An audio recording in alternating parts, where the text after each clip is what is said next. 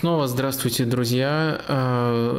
Самый такой необычный стрим будет в том плане, что он разбит на две части, э, две идентичные по названию части, но в первый раз, там минуте на сороковой, он просто порвался, не дал нам вернуться в эфир. Э, три или четыре попытки мы сделали, вроде как там было написано, что даже Stream Health Excellent, то есть все замечательно, но почему-то почему дальше 40 минуты именно самой трансляции Э, не продвигалась. Э, и с этим мы ничего сделать не смогли. Э, супер неудобную меру в итоге предприняли, создали новую трансляцию, которой вы теперь постепенно и подрубаетесь. Я понимаю, что через такие мучения пройдут, ну, сколько там, не знаю, скоро увидим, может быть, там 100 человек, либо там 200 человек, намного меньше, чем обычно. Ну, сори, сори, что так, что так получилось писали на самом деле в чатике, что вроде как не только наш стрим в Ютубе глючил, тяжело это проверить, когда сам находишься в эфире. Может быть, э, действительно какие-то попали мы под какие-то более обширные проблемы, но вот этот вот э, простой лайфхак э, полностью закрыть тот стрим, запустить новый, вроде как сработал, вроде как вы меня снова слышите, постепенно собираетесь. Так что единственное, что я тут могу сказать, Извините, что так получилось. Э, и, наверное, уточню, что, э, конечно же, конечно же, не будем мы сейчас переговаривать те 40 минут, которые мы уже там с вами э, обсуждали. Просто будет в этот раз два видосика на выходе. Один там 40-минутный, первая часть стрима, и вот сейчас вторая часть стрима. Надеюсь, их будет только две. Надеюсь, все остальное мы в эту часть уложим. Ну, вот так как-то получилось. Прошу отнесись к, с пониманием, э, может быть, даже второй раз там э, поставить лайк, если вы снова подключились к стриму. Э, но главное, чтобы дальше все работало. Я напомню, что мы остановились вот в самый такой момент, который, наверное, который вы, наверное, как раз ожидаете, потому что кто-то из вас задал свои вопросы, я уже начал отвечать на них именно в чатике. А вот как раз-таки на одном из вопросов мы и прервались. Давайте вернемся вот именно к этому моменту. Я просто напоминаю тем, кто случайно попал именно на это видео, две части. Первая часть стрима эм, получилась полностью тематической, полностью посвященной Серхио Бускицу. Но на самом деле мы не дообсудили эту тему. Некоторые тут комментарии еще э, присутствуют эм, на эту тему. Э, вот сейчас э, добьем ее и дальше пойдем уже по остальным заявленным темам, по вопросам, которые вы задавали а, ранее. А, Все, а, поехали. Без вопроса даже, а просто утверждение про Бускица от Дмитрия. Есть человек, который мог бы заменить Бускица, который дико недооценен. Вы сами его отмечали. Хейберг из Тоттенхэма. Не только я, на самом деле, отмечал. Пеп Гвардиола, когда приходил в Баварию, тоже его отмечал на тренировках, понятное дело. И говорил, что из него действительно может получиться э, игрок с качественным Бускетса, но на деле все-таки нужно понимать, что э, игровая эволюция Хейберга пошла иным путем. То есть Гвардиола в нем видел такой типаж, но э, с Гвардиолой тогда не, не совсем сработался, не был очень дисциплинированным и на том этапе своей карьеры. И в Баварии, конечно, просто-напросто конкуренция высокая. А дальше он вырос все-таки немножко в другого по типажу футболиста, футболиста. Практически всегда он играет с партнером по центру поля, а не контролирует опорную в одиночку. Так что я бы не сказал, что прям безболезненно э, получится у Хейберга заменить Бускетса. Мне кажется, тоже, тоже придется и в, сво- в своей роли я с вами согласен, э, Хейберг топ, но Хейбергу тоже придется очень серьезно адаптироваться и к схеме, и непосредственно к роли Бускетса, потому что роль, в которой он в итоге вырос, это все-таки не роль, не роль Бускетса. Вот так бы я тут, наверное, эм, характеризовал ситуацию. И следующий вопрос. Иван э, его задает. Гвардиола говорил, что после клубной карьеры хочет в сборную. Как думаете, кроме Испании, какая сборная наиболее ему подходит в плане стиля? По-моему, Гвардиола говорил, что, не, что хочет детишек тренировать. Он несколько раз говорил, что хочет э, достаточно рано, относительно рано закончить тренерскую карьеру и тренировать детишек. Так что разные у него были высказывания. Ну, э, на самом деле уже была реальная информация, которую подтверждал Дани Алвес, что Гвардиола вполне мог возглавить сборную Бразилии. Если не Испания, то, мне кажется, Бразилия могла бы ему подойти. И потому что текущая версия сборной Бразилии вполне себе с позиционными принципами играет, и потому что, потому что э, э, такая связь уже, такие переговоры уже намечались, ну и, конечно, сборная тоже топовая. Вот пускай будет таким мой ответ, хотя в достоверности сведений, которые вы приводите, я не на 100% э, уверен. Так, Азамат спрашивает таким образом, и это, наверное, хороший вопрос для того, чтобы перейти к второй заявленной теме стрима, к Бензема. Э, формулируется вопрос так. Холланд – это идеальный кандидат на замену Бензема в 2024 году, когда станут э, активные отступные в 150-200 миллионов, э, или же Реалу нужен нападающий другого плана, вроде Нуниса, который может не только центрфорварда играть. Э, ну, точно Холланда нельзя называть э, идеальным э, на замену Бензема в 2024 году, но Холланда точно можно называть самым, наверное, там лакомым кусочком на трансферном рынке на эту позицию из тех, кого вообще теоретически можно взять. И, конечно, он из тех, под кого нужно адаптировать свою систему. Я думаю, что тут одно другому на самом деле не противоречит. Холланд точно не замена Бензема точно не идеальная замена Бензема. Супер разные футболисты, наверное, более разных по типажу, на разных полюсах находятся. То, два топовых нападающих абсолютно разных полюсов. Э, грубо говоря, один бродит по полю и касается мяча, касание, это сейчас мем, э, и касается мяча повсюду, это Бензема, а другой всячески избегает касаний и даже немножко троллит своих э, критиков и говорит, что когда-нибудь хотел бы забить 5 голов в матче, сделав всего 5 касаний. А, так что это супер разные а, типологические нападающие, но а, давайте следить за тем, как в целом Реал перестраивает команду, и пока я в этом вижу больше намеков на то, что Реал отлично понимает и уникальность Бензема, и уникальность тройки, которая у них была в центре поля, и готов просто строить новый проект с талантливыми игроками, которых они выбрали, которых они многих э, заранее зафрахтовали, то есть чтобы они еще э, сезон другой могли просто адаптироваться, не будучи на 100% основными. Э, я думаю, у Реала скорее такой план. И Холланд, понятное дело, когда он придет, он уже будет основным, Холланд просто может стать нападающим в этом абсолютно новом стиле, в абсолютно новом замысле, в абсолютно новой тактике. Не будет в ней уже ни Бензема, ни остатков там треугольника центра поля. Это будет просто другой Реал. И Холланд может быть топовым игроком в рамках этого другого Реала. Но э, заменой Бензема он может быть только хронологически. Может действительно так получиться, что в 2024 году э, один другого заменит. Но точно не заменит э, по роли, по функциям на поле. Вот примерно такой ответ. Но про Бензема и про Реал без Бензема очень много вопросов уже сейчас. Пока они в очень конкретном контексте. Очень разные ситуации, как я в начале первого стрима говорил, поскольку сейчас у нас два стрима получается сегодня.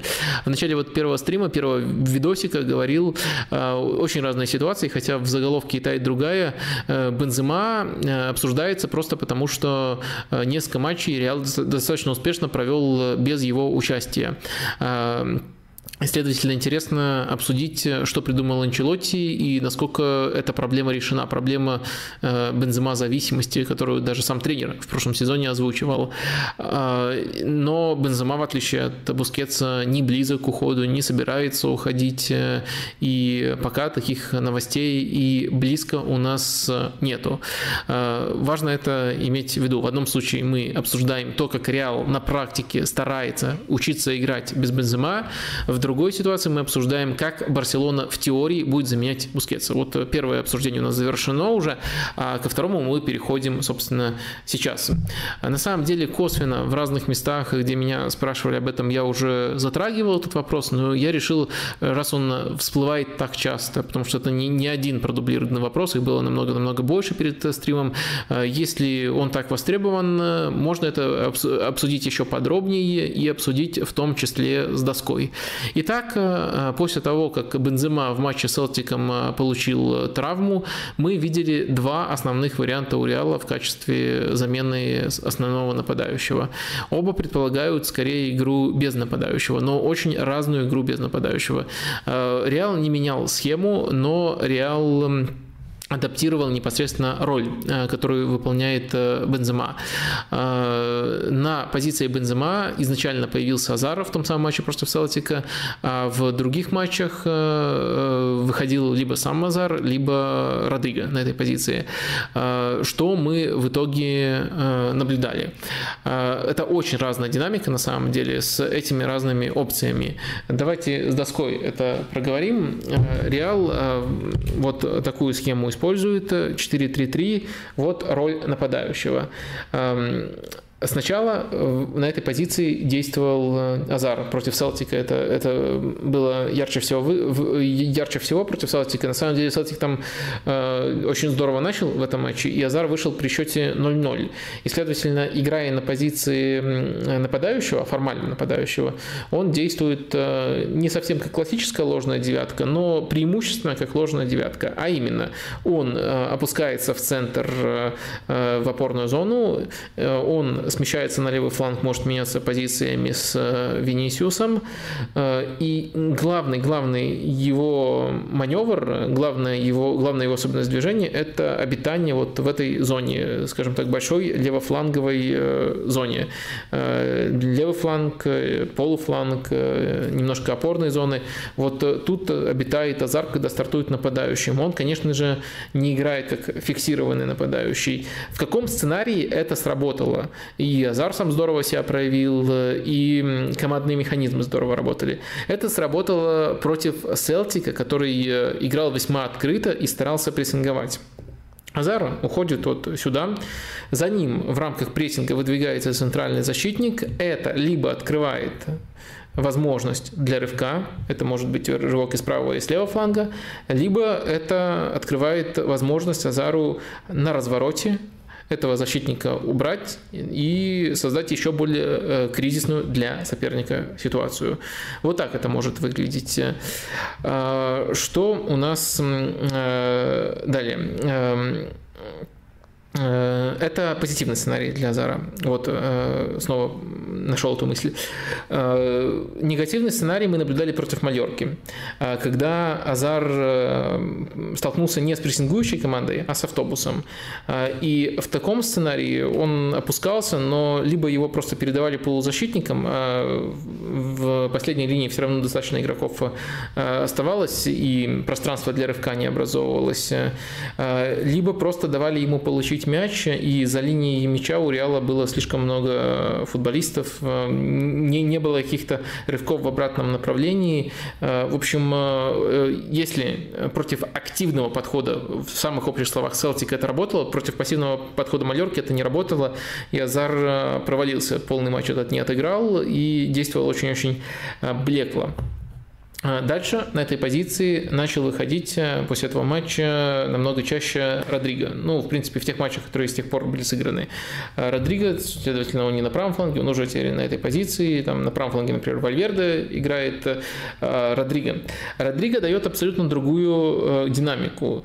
Родриго, во-первых, может себя в абсолютно другом образе проявлять при подачах. То есть играть даже чистого нападающего. То есть это не его позиция позиция не позиция, которую он пробовал на каком-то этапе карьеры, но это позиция, которую он эпизодически здорово закрывал, и вот его великолепный камео по ходу прошлой Лиги Чемпионов это тоже подчеркивали. То есть у него есть качество для игры чистым нападающим. Это первый важный аспект. Второй важное, второе важное отличие – то, как он может открываться за спину. Против Атлетика это было и в голевом эпизоде, когда, когда непосредственно он мимо Филиппе пробежал, и это было в конце первого тайма много раз, когда, когда Атлетика уже повысил свою линию оборонительную и мог просто-напросто на скорости Родриго наказывать. Тоже несколько панических эпизодов таким образом было организовано. Э, в итоге э, мы видим, как вот в этих сценариях качества Бензема, по сути, распределяются между двумя игроками. Бензема – киллер штрафной площади – это Родриго, Бензема, как человек, который перегружает зоны, который опускается в полузащиту, который подыгрывает, это Азар. Но фишка в том, что Бензема, во-первых, сочетает все это в себе одном, в одном футболисте, а во-вторых, э, делает это лучше. А лучше, да, да, да, любую из, любое из названных направлений делает лучше и сочетает в себе все эти направления. Э, следовательно, на текущем этапе э, мы можем констатировать, что удается заменить Бензема намного лучше, чем в любой там предыдущий отрезок при Анчелоте, когда это было прямо супер супер проблемой, и пиком этой проблемы было 0-4 в классика. Но в то же время сейчас Анчелотти, вот в моменты, когда Бензема выбывает, так немножко приходится побыть тренером, там, подумать, повыбирать, что лучше в этом матче. Прессингующий у нас соперник, либо не прессингующий соперник, Азар или Родриго. То есть э, никто не дает полного набора качеств Бензема. Э, нужно выбирать. Э, но при этом э, есть две э, настолько разные опции, что можно на разных этапах одного и того же матча опираться просто вот на разные качества. Как я подчеркнул, Азар – это, грубо говоря, игра за пределами штрафной, и он может многие функции Бензема взять на себя в этом сценарии, но он практически нулевой внутри штрафной. Думаю, даже лучшая версия Азара внутри штрафной именно как нападающий, не, не проявляло вот его смещение, только он режет угол, все это было, диагональный дриблинг, все это было здорово, много неочевидных ходов, много созиданий, много комбинаций, но внутри штрафной э, именно в плане движения, в плане завершения в касании, в плане открывания за спину Азар никогда себя не проявлял. Так что, наверное, даже это не оскорбление, то, что вот я сказал, прям нулевой. Э, и Родриго, э, который намного лучше внутри штрафной, открывается за спину, но не особенно таки готов ходить по всему фронту атаки атаки бродить на самом деле. Мне кажется, Бензема – это человек, нападающий, который может э, именно бродить интеллектуально, бродить по полю. Я, по-моему, так это и называл несколько раз, и, наверное, это одна из лучших характеристик. Так вот, э, Родриго этого не хватает. Э, вот такое у них разграничение, и Анчелоте приходится больше выбирать. В целом, за этим интересно следить, и Реал, как мы видим, из решения Анчелоти, из результатов Реала, вполне неплохо эту проблему решает. Уж точно лучше, чем в прошлом сезоне. Несколько побочных вопросов есть, которые тоже касаются Бензема. Л.А. Мистер э, задает э, такой вопрос. Э, Вадим, как вам Родриго в роли форварда? Тут я проговорил, и дальше идет дополнение. Говорят, руководство хочет, чтобы он набрал мышечную массу и сделать из него полноценную замену Бензема. Тут я уже тоже косвенно ответил. На всякий случай проговорю прямо кристально, кристально понятно.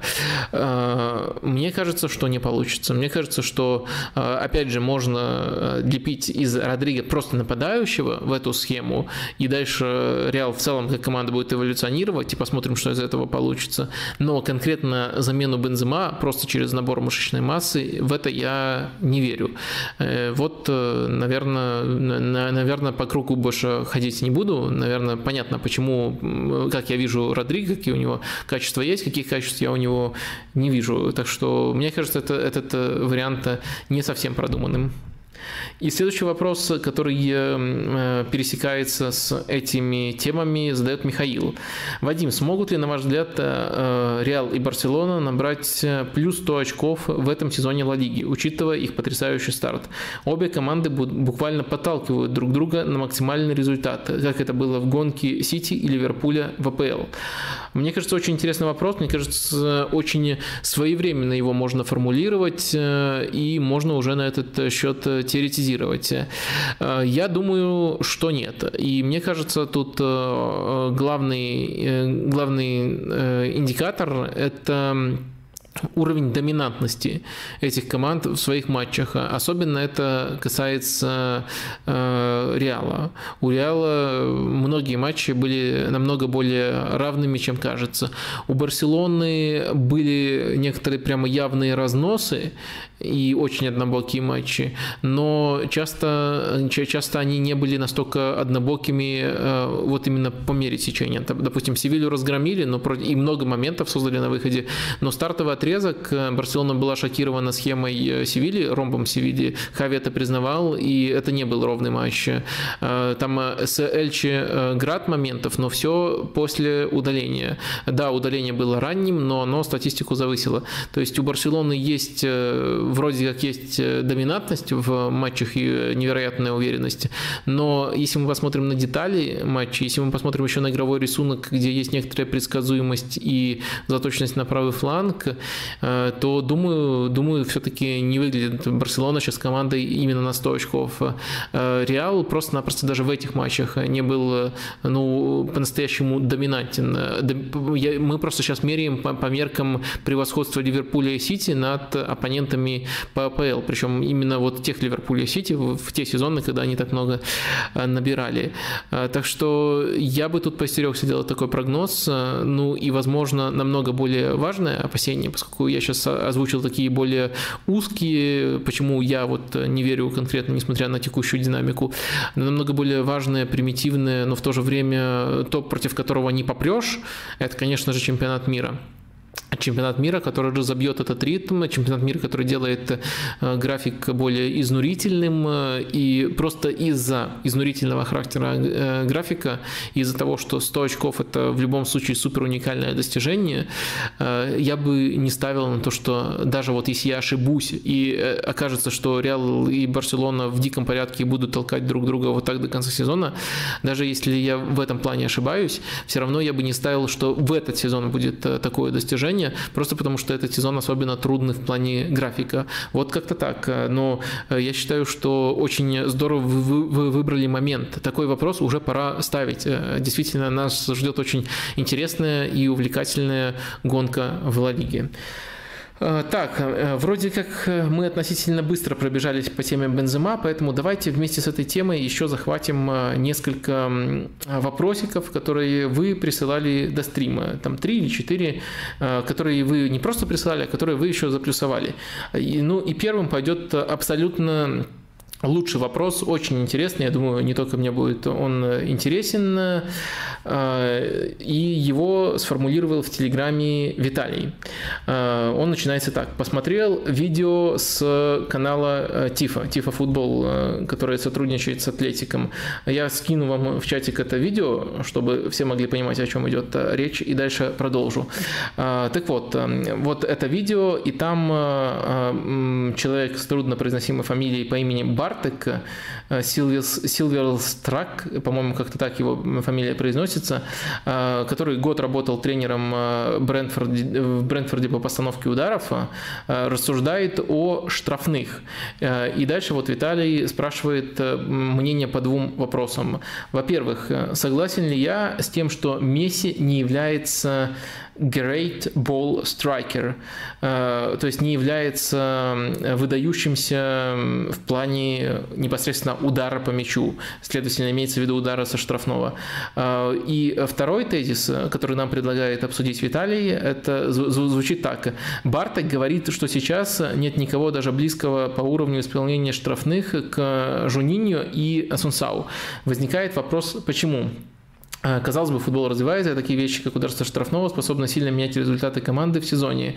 Э, при этом э, это вещь, которая минимально зависит от твоего оппонента. Может, может отрабатываться хоть ежедневно на тренировках. Так, давайте по порядку. И постепенно составим полную картину. Во-первых, конечно, само видео рекомендую. Действительно, там очень интересный взгляд именно от узкопрофильного профессионала. Вот такое я больше всего всего э, люблю, потому что даже тактика – это, как правило, слишком широкое э, явление, когда кто-то тебе объясняет э, вообще самые-самые узкие особенности организации того или иного процесса, тактического или технического, это прямо супер. И тут, конечно, даже если в каких-то местах с специалистом не согласен, когда где-то слышал и о других не менее авторитетных специалистов другое, это всегда дискуссионно, это всегда интересно. Поэтому я рекомендую э, в первую очередь посмотреть это видео полностью, э, самостоятельно. Оно не очень длинное, оно достаточно компактное, но в то же время очень э, содержательное.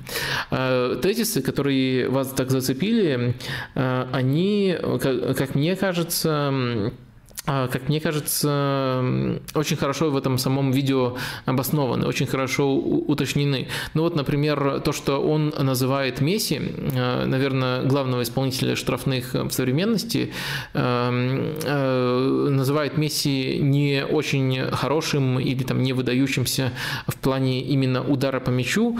Там очень четкий акцент делается на том, что такое удар.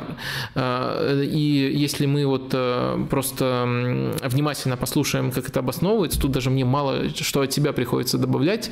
Просто нужно внимательно послушать, что говорит нам э, Барток. Э, э, по сути, вот Месси в своих лучших штрафных, он не бьет ворота, а он пасует. Но пасует именно с точки зрения силы, с которой летит мяч. Но пасует с такой невероятной точностью, что траектория оказывается недостижимой для вратаря, и это тоже, и этот пас ворот ворота может быть э, голом. Наверное, один из самых э, там, ярких его вот таких пасов был в дерби против э, Эспаньола, но когда это было вот прямо очень хорошо видно, что это вот именно пас, а не удар. То есть это по, всем статистикам засчитывается как удар, но по техническому исполнению это скорее пас, а не удар. И вот об этом говорит говорит э, Барток. То есть Месси настолько хорошо, э, хорош в плане точности, что ему иногда и не нужна сила. Но почему Барток эталонами называет Маркоса Асенсау, который большую часть карьеры в Бетисе играл, и Жуниньо Пернамбукана, который играл за Леон, наверное, вот самый яркий его европейский клуб. Потому что у них эта же точность сочеталось с невероятной силой. Это один из его аргументов. И дальше, конечно, мы переходим уже на территорию субъективного, и он сам признает, что данных по тому периоду недостаточно, чтобы сравнить полноценно, но э, в косвенных данных, в том, э, в том массиве, который он изучал по просто тем матчам, по которым есть видео, и можно изучить вручную, э, попытки Асунсау, попытки Жуниньо, он видит то, что даже то, что не завершалось ударами в техническом плане, было безупречно. И поэтому он считает, что вот они превосходят даже Месси и превосходят всех современных исполнителей э, штрафных. Э, и помимо вот этого просто визуального превосходства, то есть э, игрок дает и силу, и в точности не уступает даже, даже тех, кого, кого мы сейчас называем прямо лучшими исполнителями штрафных. Это, безусловно, мощно, и это вот первый аргумент. Есть еще второй аргумент.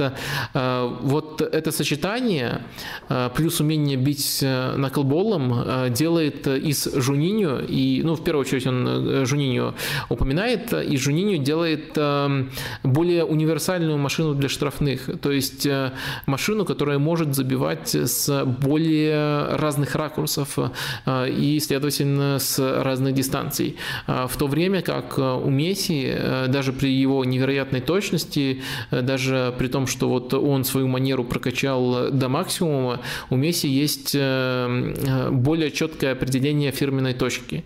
Поэтому мне кажется, что в рамках тех ценностей, на которые ориентируется Барток, он смог убедительно объяснить, почему Жунини уникален и почему даже Месси ему существенно уступает в плане штрафных ударов. А, вот, э, наверное, э, так можно сформулировать э, эту мысль. Ну и пока она выглядит полностью украденной из видео. Просто я так восторженно пересказываю то, что, то, что было в этом видео, и вот действительно те тезисы, от которых можно толкнуться, и которые вы здорово сформулировали. Чего мне в видео не хватило?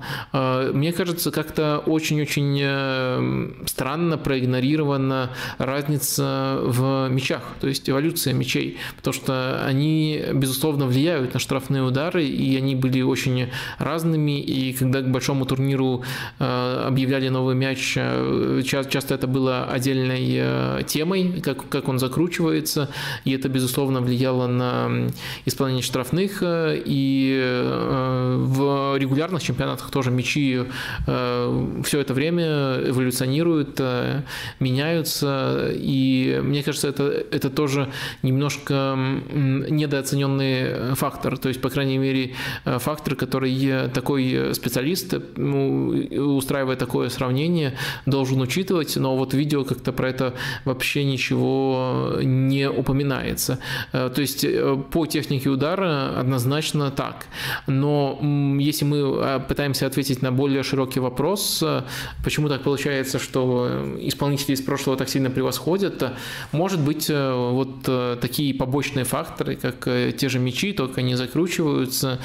Э, может быть, э, это могло бы быть определенным объяснением. Да, наверное, на этом мысли по данной теме у меня заканчиваются. Вопрос прямо супер, он толкает к рассуждениям, он сам по себе очень содержательный.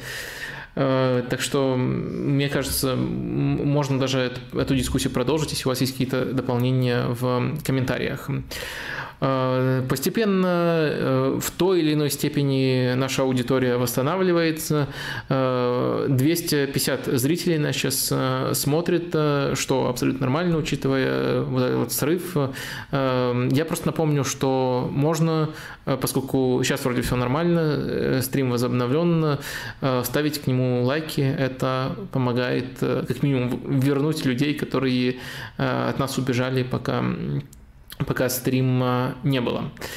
Э, следующий вопросик тоже касается, касается э, касается темы, которую мы чуть ранее обсуждали. Э, мы обсуждали ее в понедельник. Он про сон. Дмитрий вот пишет, отталкиваясь от моих слов в понедельничном стриме. Э, вы сказали, что сон без своей реализации посредственный футболист, но нельзя ее не рассматривать. Но так ведь можно про любого футболиста сказать. Давайте не смотреть на реализацию Холланда. Будет просто лось, бегущий вперед. Или я не прав. Э, вы, Дмитрий, во многом правы, но все-таки тут надо э, некоторые моменты уточнить. Давайте, чтобы это не было нашим диалогом, я немножко проговорю, что у нас было там в понедельник про сон. Там отдельно мы разбирали матч Тоттенхэм Тоттенхэм Лестер э, и э, парадокс Сона, его перепады в реализации, как тема тоже тут всплыла. Но я, конечно, сказал немножко иначе. Э, я специально, чтобы вот переговаривая эту тему, не забыть ничего, немножко себе даже наметил тут некоторые опорные пункты. В общем, я сказал, что он не становится без своей реализации посредственным футболистом. Я сказал, что он становится узкопрофильным футболистом, а не посредственным. Это это немножко э, разные вещи. Это, конечно, моя вина, что я не допроговорил какие-то вещи, э, но все-таки, мне кажется, тут э, важно, важно проводить четкую грань.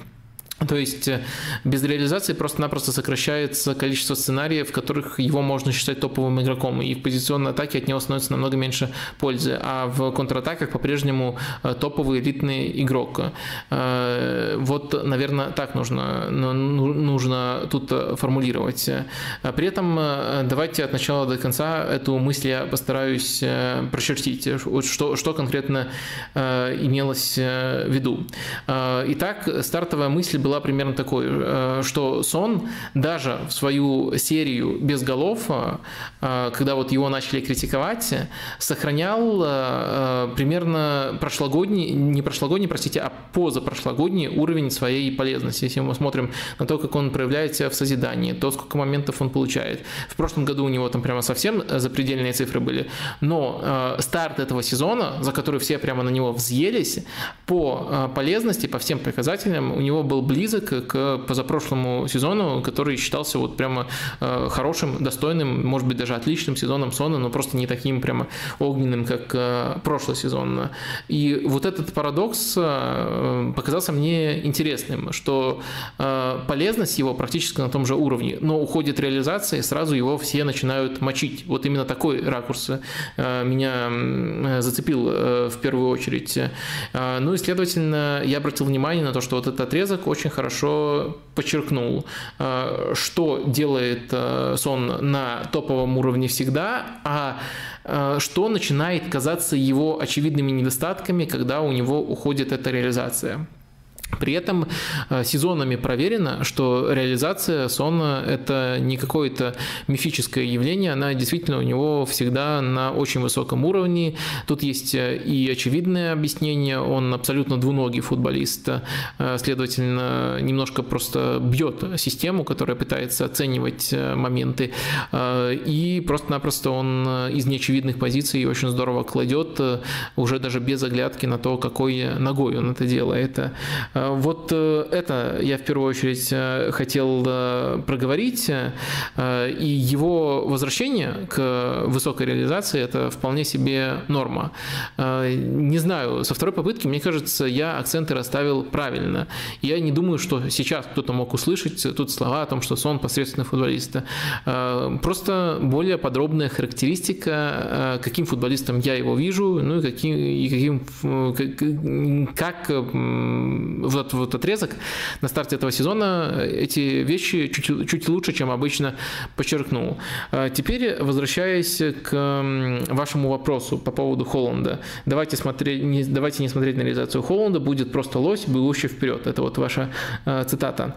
Э, мне кажется, вы все-таки не правы э, по поводу того, что так можно сказать про любого.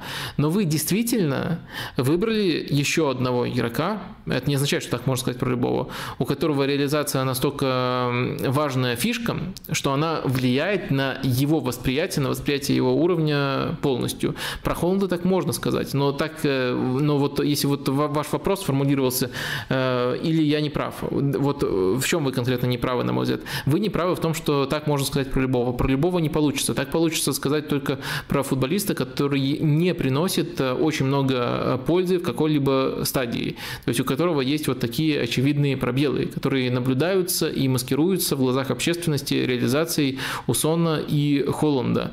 Но про абсолютно любого а, футболиста так не получится сказать. Про Месси без реализации не получится так сказать. Месси без реализации будет, а, наверное, все еще лучшим а, созидателем в истории футбола. Габи Жезус без реализации, а Габи Жезус и так без, ре, без реализации практически в любой сезон, но, опять же, все равно понятно, в каких вещах он топовой без реализации. Так что так про любого не получится сказать. Во-первых, я и, и не говорил слово посредственный, а во-вторых, эм, все-таки эм, так не про каждого можно сказать, а только про тех, кто действительно, для кого реализация действительно э, супер важный аспект, и скорее всего еще для э, а тех, кто э, сделал реализацию своей фишкой на дистанции, то есть больше, чем на, на одном сезоне. Вот, надеюсь, сейчас я смог чуть более точно сформулировать эти мысли про Сона. Э, следующий вопрос. Э, я напоминаю, что это вопросы, которые задавались э, до стрима и которые вы так или иначе поддержали своими лайками. Следующий вопрос задает Ольга. Он так звучит. Вадим, а можно попросить вас поделиться мнением о Скальвини из Аталанты?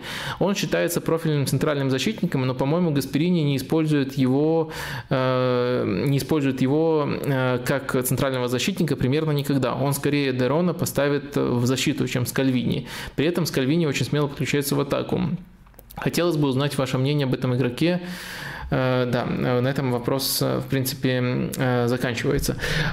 Скальвини из Аталанты, и тут упоминается конкретный случай, когда скорее Дерона поставит в центр защиты Гасперини. Это было против Ромы, там по ходу матча Скальвини был заменен, Дерон вернулся в опорную зону. Но действительно, против Ромы мы наблюдали такую ситуацию, когда в опорной зоне в центре поля выходит Скальвини, а Дерон, номинальный опорник, выходит в качестве одного из центральных защитников. И это может, если мы ориентируемся на номинальные позиции смотреться немножко странно. Э, и э, Скальвини очень интересный игрок, э, и вот эту особенность действительно стоило подсветить, за что вам спасибо. Так вот, Скальвини – это действительно молодой, талантливый итальянский центральный защитник с очень хорошими габаритами, достаточно техничный, которого Гасперини часто немножко контринтуитивным образом ставит в полузащиту. А почему так может происходить? У меня есть э, одна небольшая гипотеза. Мне кажется, что он просто-напросто считает Скальвини именно как пасующего игрока, как э, футболиста, который может отдавать неординарную передачу э, выше, чем котирует его выше, чем Дерона в этой же роли. И поэтому, несмотря на то, что номинально Скальвини защитник и по многим качествам все еще защитник, он ставит его в центр поля. Плюс надо понимать, что Аталанта – это персональная игра, и тут э, с точки зрения действий без мяча эм, они очень сильно отличаются роли центрального полузащитника и центрального защитника. Они даже могут э, оказываться в таких позициях, что э, защитник выше полузащитника в конкретном эпизоде. Поэтому я не думаю, что это, этот э, аспект сильно вообще влияет на мышление Гасперини при выборе ролей. А вот то, как, что они могут дать при владении, мне кажется, влияет. И я думаю, что он с Кальвини просто в Кальвини видит более тонкого игрока именно с точки зрения технического его мастерства. Э, при этом я думаю, что если мы берем долгосрочную перспективу и, допустим, Скальвини в такой менее уникальной команде э, рассматриваем, просто в топовой команде, в которую он вполне может перейти, если будет реализовывать свой потенциал, я думаю, что вот это вот, это вот качество, в том числе очень хороший умный пас, он может показывать и в центре защиты, то есть немножко в другой команде, которая более традиционным образом устроена в плане владения. И я думаю, что вот вот если он перейдет, э, ну, надеюсь, я хотел сказать в Ювентус, ну, просто Ювентус сейчас такой, такой самый большой итальянский клуб, но что-то в Ювентус сейчас никого не хочется э, отправлять, но если он перейдет, э, допустим, в Интер, поскольку Ольга задавала вопрос, в Интер, допустим, он перейдет, я думаю, что он там окажется уже в тройке защитников и может эффективно заменить, допустим, Шкринера. Следующий вопрос от Кирилла. Э, Вадим, приветствую. Как считаешь, кто больше догматик, Аллегри или Симеоне? Кто из них вымрет как динозавр, а кто проявит э, гибкость? Э, я вообще не понимаю, почему вы считаете Аллегри догматиком. Ну, то есть проблем у Аллегри очень много. Большую часть э, проблем мы обсудили на прошлом стриме. Э, и, безусловно, сейчас он заслуживает предельного уровня критики и получает примерно такой же уровень критики. Но почему он догматик, я вообще не понимаю. То есть на, ответить на ваш вопрос мне на самом деле весьма просто. Аллегри вообще не догматик, поэтому он э, тут вне конкурса, следовательно, побеждает э, Симеона, поскольку больше никого не остается в этом вопросе. У Симеона можно выделить определенную догматичность в э, плане стиля игры, потому что при любой схеме, при любых изменениях внутри пути, все равно он ближе других тренеров топовых клубов подбирается к 50% владения в среднем. Ну, то есть к попыткам играть либо с меньшим владением во многих матчах, либо с чуть большим, без какого-то перевеса. Ему, это, ему этот перевес неудобен и даже может быть вредителен для него. А наоборот, когда, когда его команда без мяча, он себя комфортно чувствует и потом радуется, когда получает, когда рождается возможность для того, чтобы наказать за, за потерю соперника. В этом плане он догматичен, но как он может, как он может достигать результата в рамках этого Um. Пути, э, как он может э, перестраивать команду, например, в плане схемы, тут он уже не догматичен. Так что даже догматичность Симеона немножко раздутое явление. Но вы вот спросили конкретно про двух тренеров. Из этих двух тренеров я думаю, что ответ очевиден, несмотря на то, что сейчас коллеги в рамках его стиля много вопросов, но сказать, что его стиль догматичен, это было бы просто-напросто обманом, просто неправдой как мне кажется. А, и тут еще было, кто динозавр, а кто проявит э, гибкость. Ну, тоже, мне кажется, не совсем корректное, э, корректное противопоставление. То есть ты либо динозавр, то есть уже не можешь в современном футболе играть, либо ты, э, либо ты проявляешь гибкость. Но сейчас мне, мне почему-то кажется, что у обоих есть будущее в современном футболе. Я просто не уверен, что у Аллегри есть будущее именно в том проекте, в котором он находится сейчас. Возможно, он э, уже перестал, э, он стал, э, он стал не главной проблемой, но одной из проблем и уже вредит этому проекту. И, возможно, тут нужно уже расставаться. Но в современном футболе, мне кажется, и у того, и у другого есть будущее. Что ж, Тьфу-тьфу-тьфу, мы уже какое-то время в эфире, э, и вроде как э, больше технических проблем не повторяется. Перейдем снова к вопросикам из чата, которые вы задавали еще в старом чатике частично, и сейчас продолжаете задавать в новом чатике. Ну, тут ничего не потерялось, тут проблем не было, все, все вопросы э, выписаны, поэтому будем по порядку просто по ним двигаться. Вадим, насколько важно для вас при просмотре качества картинки?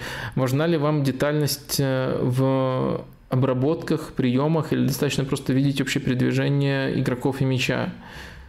Э, я просто не знаю, как это соотносится с разбором э, матчей, но просто приятнее смотреть э, футбол на телевизоре в хорошем качестве. Чем лучше, тем приятнее. Ну и, следовательно, разбирать тоже становится приятней. Можно ли разбирать матчи, если там совсем плохое качество, там 480, допустим? Эм, я думаю, да, просто потому что был такой опыт э, у меня по старым-старым матчам, по которым нет альтернативы, э, но в целом, конечно, э, в целом, конечно, сам процесс становится просто приятнее, когда картинка лучше. Но я не думаю, что это э, критично. Это скорее вот э, добавляет тебе мотивации как-то так. А, Вадим, а, впечатлил ли вас Чуамини на начальном этапе сезона? По игре с мячом он уже превосходит Казимира, но и без мяча он тоже очень хорош, как мне кажется, в том числе по покрытому пространству. А, давайте тут подробнее отвечу, потому что тут действительно нужно разбить на разные аспекты. Что касается игры Чуамини с мячом, давайте для того, чтобы быть полностью точными, сформулируем так. Чуамини с мячом лучше, чем Казимира в свой первый сезон в Реале был в этой стадии. Вот так будет правильнее, потому что а, Казимира и его игра с мячом – это процесс очень нелинейный, и к своему последнему сезону он очень сильно прибавил, и, может быть, даже если а, технически не, не, не столько передач, как Чомини ему было подвластно, у него еще было, в том числе с мячом, хорошее взаимопонимание с Модричем и Кроссом, поэтому пока, несмотря, там, например, ту же голевую передачу, отличную в дерби от Чумини, я бы не ставил его прямо явно выше. Но то, что он хорош в этой стадии, э, это безусловно так. И то, что если он и, и то, что он может расти, расти и превзойти Казимира в этой стадии, тоже достаточно очевидно. Что касается игры без мяча, то э, тут, э, на самом деле, это можно было сказать изначально. В целом, он меня очень сильно впечатляет, очень мощно старт выдал Чуамини. Что касается игры без мяча, то тут нужен все-таки контекст.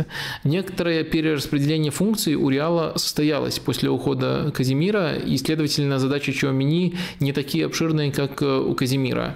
Э, давайте с помощью доски попробую это прочертить. У нас сегодня на доске только Реал. Почему-то именно эта команда вызывает э, много именно таких э, конкретных вопросов, которые нужно проговаривать. Вот позиция Чомини.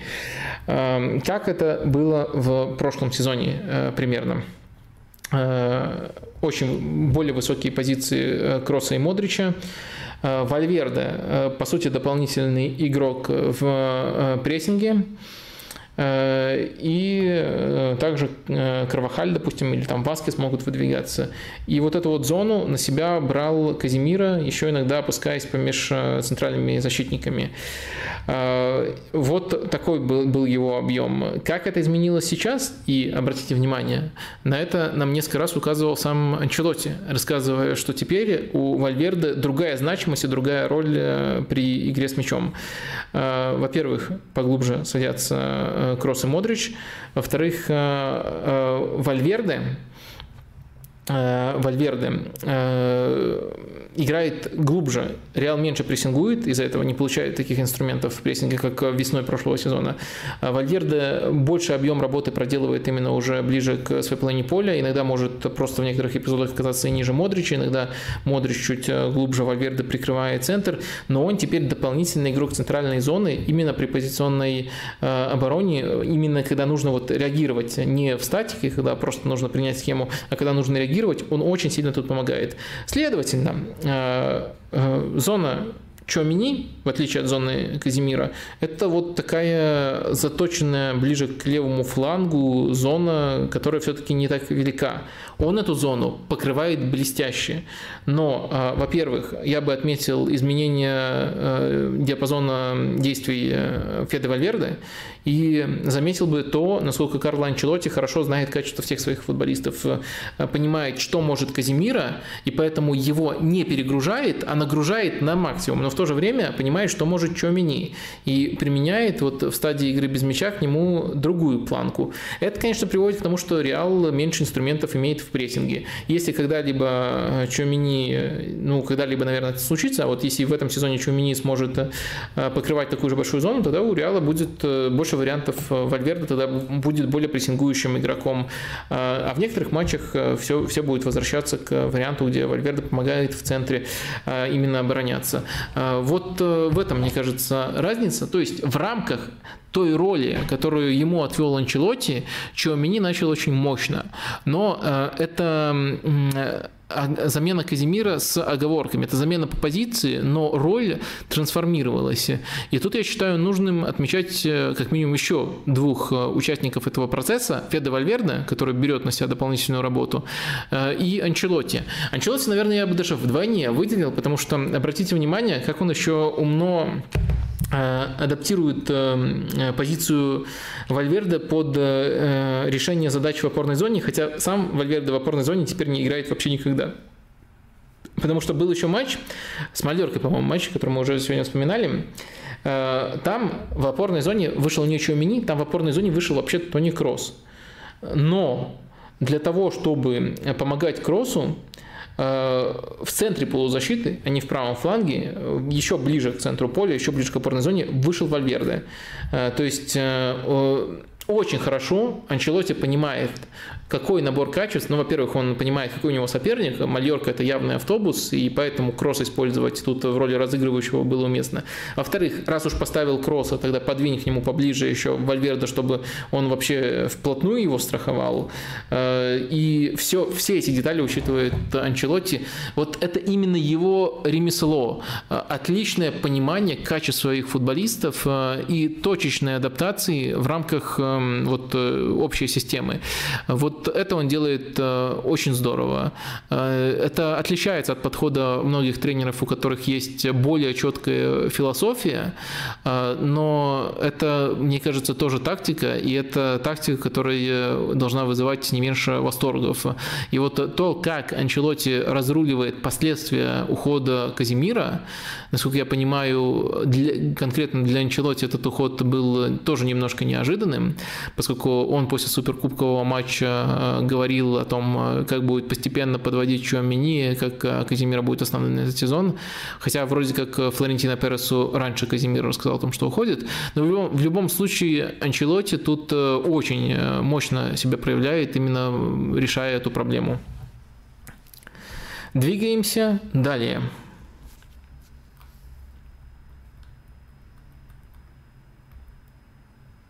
Леха такой вопрос дает. Вопрос по поводу Пике, которого лично э, лично, как по мне, зачастую недооценивают, называя чуть ли не середняком, который жил только за счет э, системы Барселоны. Насколько вы с этим согласны? Я полностью согласен. Полностью согласен. Э, ну, просто повезло ему оказаться в Барселоне, в сборной Испании, выиграть абсолютно все титулы, абсолютный лузер и середняк. Ну, по-моему, уже о сборную Испании разбивается предположение тех, кто говорит, что ему просто повезло оказаться в системе Барселоны. Окей, если вы говорите, в сборной Испании тоже повезло, потому что сопоставимый стиль, но, простите, это стиль большинства современных топовых э, топ-клубов. То есть в каком бы топ-клубе ни оказался Пике, вы бы все равно говорили, а ему просто повезло. Но это чистейший хейт. Э, защитник с отличными качествами для того, чтобы проявлять себя именно именно в современном футболе. Да, э, впервые, по большому, он раскрылся именно в Барселоне у Гвардиолы, и до этого не, не стал основным в Манчестер Юнайтед на фоне великой связки э, Фердинанд Видич, которая тогда была на пике. Э, не знаю, может быть, кого-то этот факт настораживает. Но после, без Гвардиолы и в сборной он очень четко себя проявлял, очень здорово себя проявлял. Конечно, это защитник мирового уровня, абсолютно, абсолютно, ну, понятное дело, на своем пике. А, пике на пике. А, в общем, а, мне кажется, очень, очень странный тезис. Ну, конечно, можно так сказать. Но повезло вот этому пике, что он не играл в стоке. Э, вот как про Месси говорят. А смог бы он повторить это в дождливый вечер в, сто, в стоке? Но, но, но, но, блин, вы упускаете из виду тогда, что можно было бы так, так, так же сказать про пике в любом большом клубе. То есть любом большом клубе он, он, его бы качество находили э, применение, поскольку э, есть отличия в деталях, но в целом э, практически все большие клубы играют э, в однонаправленном э, стиле. И Пике центральный защитник э, для такого стиля. Так что, мне кажется, очень смешно это, эта критика, конечно же. Али задает такой вопрос. А как вы считаете, какой из, э, из своих команд Жозе Мауриньо удалось поставить лучший системный футбол? По моему скромному мнению, это Реал сезона 11-12. А, ну, честно говоря, мне кажется, если говорить о лучшем системном футболе, то это Челси. Это Челси э, его первого прихода. Я бы эту команду выделил.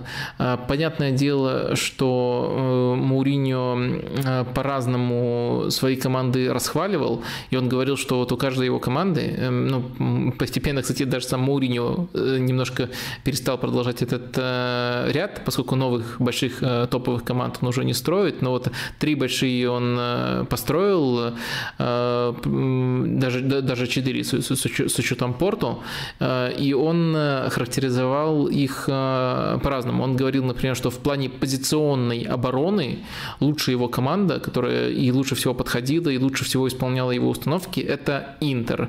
В плане переходных эпизодов лучшая его команда это Реал. Переходных эпизодов это в первую очередь имеется в виду контратаки, насколько они острые и насколько через это можно банально много мячей забивать. Я напомню, у этой команды, у Реала до сих пор рекорд результативности. То есть вот многие пытаются этим рекордом отмазывать проблемы Жузе в позиционной атаке, но они упускают, что там очень много голов именно было забито в контратаках. Потом, потом начинаются какие-то странные попытки подменить одно другим, но мне кажется, одно то другого не исключает. Жозе так не научился строить позиционную атаку, но да, когда у тебя настолько опасная команда, можно забивать через контратаки или через просто быстрые атаки э, больше 100 мячей, безусловно, с такими исполнителями и с такой выстроенностью. Никто не, не отменяет этой выстроенности, но это не ответ на вопрос про, про позиционную атаку. Немножко отвлеклись. Но и Челси, по-моему, называл своей самой сбалансированной командой, то есть которая и в той, в другой стадии э, на элитном уровне находилась. Ну и мне кажется, что даже он сам этим ответом э, э, немножко намекал, что его вот симпатии, если бы он выбирал, это был бы именно Челси, получается, 4-7 года, 2004-2007 годов. Вот, наверное, как-то так.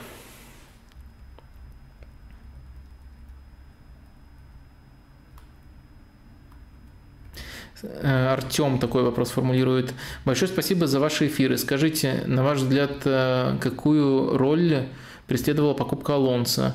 Э, есть ли ситуация, в которой он будет выбором между опытом Альбы и молодостью Бальде? Что-то я не понимаю вот этого.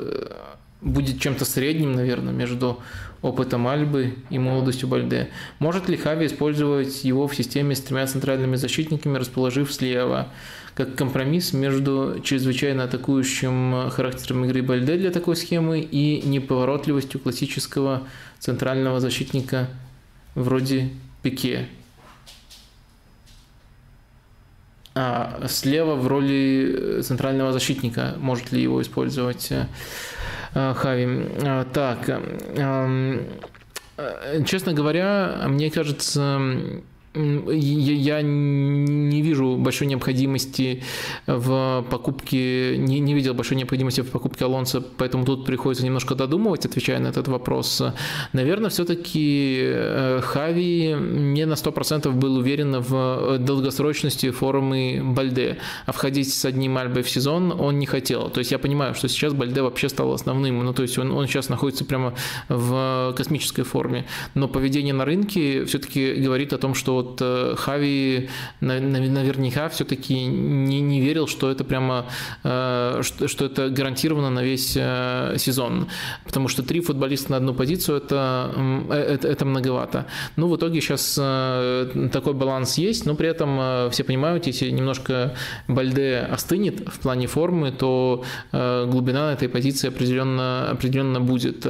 Почему играет больше Бальде сейчас, я уже пытался объяснить, тоже с некоторыми оговорками, оговорками э, по поводу того, как вообще поменялся баланс на левом фланге, как он стал менее тонким, менее комбинационным, но в то же время для такой конфигурации Бальде подходит очень-очень э, здорово. Что касается Алонсо, я в нем, честно говоря, не вижу ничего, кроме, э, кроме глубины состава.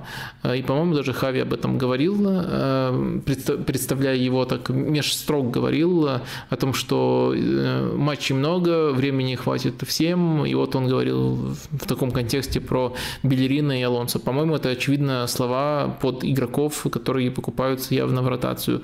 А, теперь по варианту использования, использования в центре защиты. То есть там, там мы немножко путаны с вами, э, коллективно этот вопрос озвучили.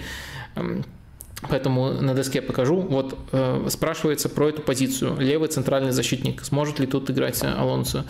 Э, честно говоря, по качествам скорее да, по опыту скорее нет. Какие качества у него есть для этого? Э, у него есть рост для того, чтобы играть в центре защиты. У него есть э, неплохие рывки вперед, которые можно делать с этой позиции. Это уже стало мейнстримом для Барселоны, если, если они будут играть все-таки с тройкой центральных защитников в некоторых матчах. Эм, но у него, мне кажется, есть серьезные ограничения именно в плане чтения игры, именно в плане выбора позиции. Если он будет играть центральным защитником, чуть ли не заново учить этому придется. И тут э, я боюсь, что все-таки э, с одной стороны, стиль Барселоны в первую очередь про игру с мячом, с другой стороны, эти проблемы могут о себе дать знать. Поэтому э, хороший вопрос, хорошо, что вы видите в нем такие качества. Я тоже скорее вижу эти качества, но сомнений тоже достаточно. Я не готов уверенно сказать, что он на этой позиции поиграет. Скорее, наверное, все-таки нет, хотя у Барселоны э, не хватает именно левоногого защитника. То есть, если, если, если стройкой, то придется кого-то сюда э, сдвигать, если стройкой захочет, с четкой тройкой сыграть захочет Хави. Эрик Гарсия там уже играл, когда переходил на тройку Барселона, но все-таки это, это, это тоже не, не совсем то, это не левша. Так, э, двигаемся далее. Э, что у нас тут?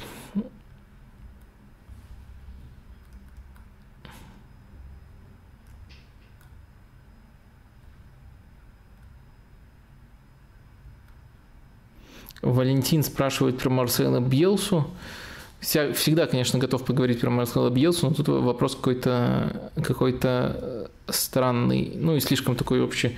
Почему он до сих пор нигде? Ведь умнейший тренер. С одной стороны, я могу просто присоединиться к вашему негодованию э, на эмоциональном уровне. На уровне рациональном я скорее понимаю, почему э, любой процесс поиска работы у Марсела Белса отнимает э, больше времени, чем у любого другого тренера. Но, ну, во-первых, каждое следующее предложение, каждый следующий потенциальный проект он изучает детально. То есть Виктор Орта, который приглашал его в лица, рассказывал, что до самого самой первой э, встречи э, Бьелсы с э, руководством и с ним лично по поводу работы. Бьелсы уже знал содержание всех матчей в чемпионшипе за последний сезон у лица и знал то, какие схемы и в каком стиле играют абсолютно все соперники по чемпионшипу. То есть такой уровень подготовки просто для того, чтобы рассмотреть одно из предложений, Бьелси требуется.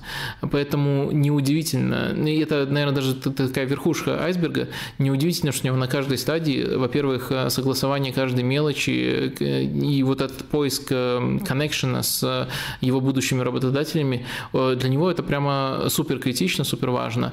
И да, как вы помните, был простенький вариант, при котором он возвращался просто в Атлетик Бильбао, где уже есть знакомые люди, с которыми он раньше работал.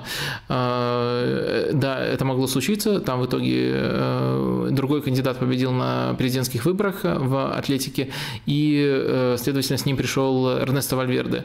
Но если мы говорим о совсем новых вариантах в карьере Марсела Бьелса, то эм, тут э, несколько преград. Во-первых, вот эта вот детальность, въедливость в хорошем смысле, которая просто-напросто растягивает этот процесс. А, во-вторых, и из этой въедливости практически всегда он не приходит в середине сезона. Он, он э, приходит именно вот когда можно внедрять э, новый проект. А, и второй момент – это то, что ему прямо очень важно быть на одной волне. Э, опять же, его быстрый уход из Лацио это очень здорово подчеркивает. Наверное, вот эти вот факторы я бы выделил, но если говорить не о рациональном, а вот просто о том, что хотел ли бы я, чтобы Бьелса там где-то работал, конечно, хотел бы, как и вы, судя по этому вопросику. Так, э, давайте вернемся, наверное, к основным э, темам. Нас, нас постепенно становится даже чуточку больше. Постепенно возвращаем то количество людей, которое было до технического обвала. Еще раз извиняюсь за эти обстоятельства. Я напоминаю вам, что можете проявлять активность, можете ставить лайки. Э, какие еще приходили от вас э, вопросы, которые были э, достаточно сильно вами поддержаны, вами заплюсованы? Я просто проговорю, что уже не осталось вопросов, которые четко разбиты по темам. Сейчас пойдут вопросы на разные темы, но эти темы вас привлекли, показались вам интересными.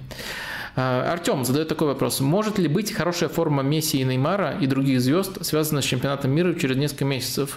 У них сейчас больше мотивации, и они лучше тренируются, стараются набрать форму до чемпионата мира. Ну, это теория, которая идет э, из подкаста Никиты Васюхина, он конкретно про звезд ПСЖ таким образом э, сказал, это очень логически э, здорово выстроенная теория, но в то же время это теория, которую мы не, не можем проверить на практике, кроме нам приходится только ждать чемпионата мира и влияние чемпионата мира на форму этих футболистов. Логика в этом определенно есть. То есть конкретные футболисты. Э, Месси и Неймар определенно в эту категорию входят. Э, за сборную, как правило, играют в последние сезоны даже ярче, чем э, за клуб. Сборная для них это нечто особенное, и они под сборную себя готовят, и в краткосрочной перспективе от этого выигрывает клуб. Все, все логически складно. Но, честно говоря, в голову футболистам не забраться, и определенное э, пространство неопределенности, вот в такие определенное пространство неопределенности, э, но э, определ... некоторая неопределенность в таких вопросах всегда будет. То есть это, это нельзя преподносить как факт. Могут быть другие мотивы этой формы, но и на самом деле Месси и Неймар, когда они физически здоровы, так часто находятся в хорошей форме, что не обязательно какие-то граничные помощь с теориями заговора объяснений искать для их хорошей формы. Э, в общем, э, мне кажется этот тезис интересным, но э, я не совсем понимаю, что мы можем из него выжить сейчас. А, постфактум, да, будет интересно взглянуть, у кого какие перепады формы были и как это было связано с чемпионатом мира, но а, сейчас я не понимаю, что мы с этим можем сделать, и я не понимаю, как мы можем измерить пропорцию этого у того или иного игрока. Можем только сказать, что, безусловно, такое влияние а, в некоторой степени присутствует, и что это вполне логично.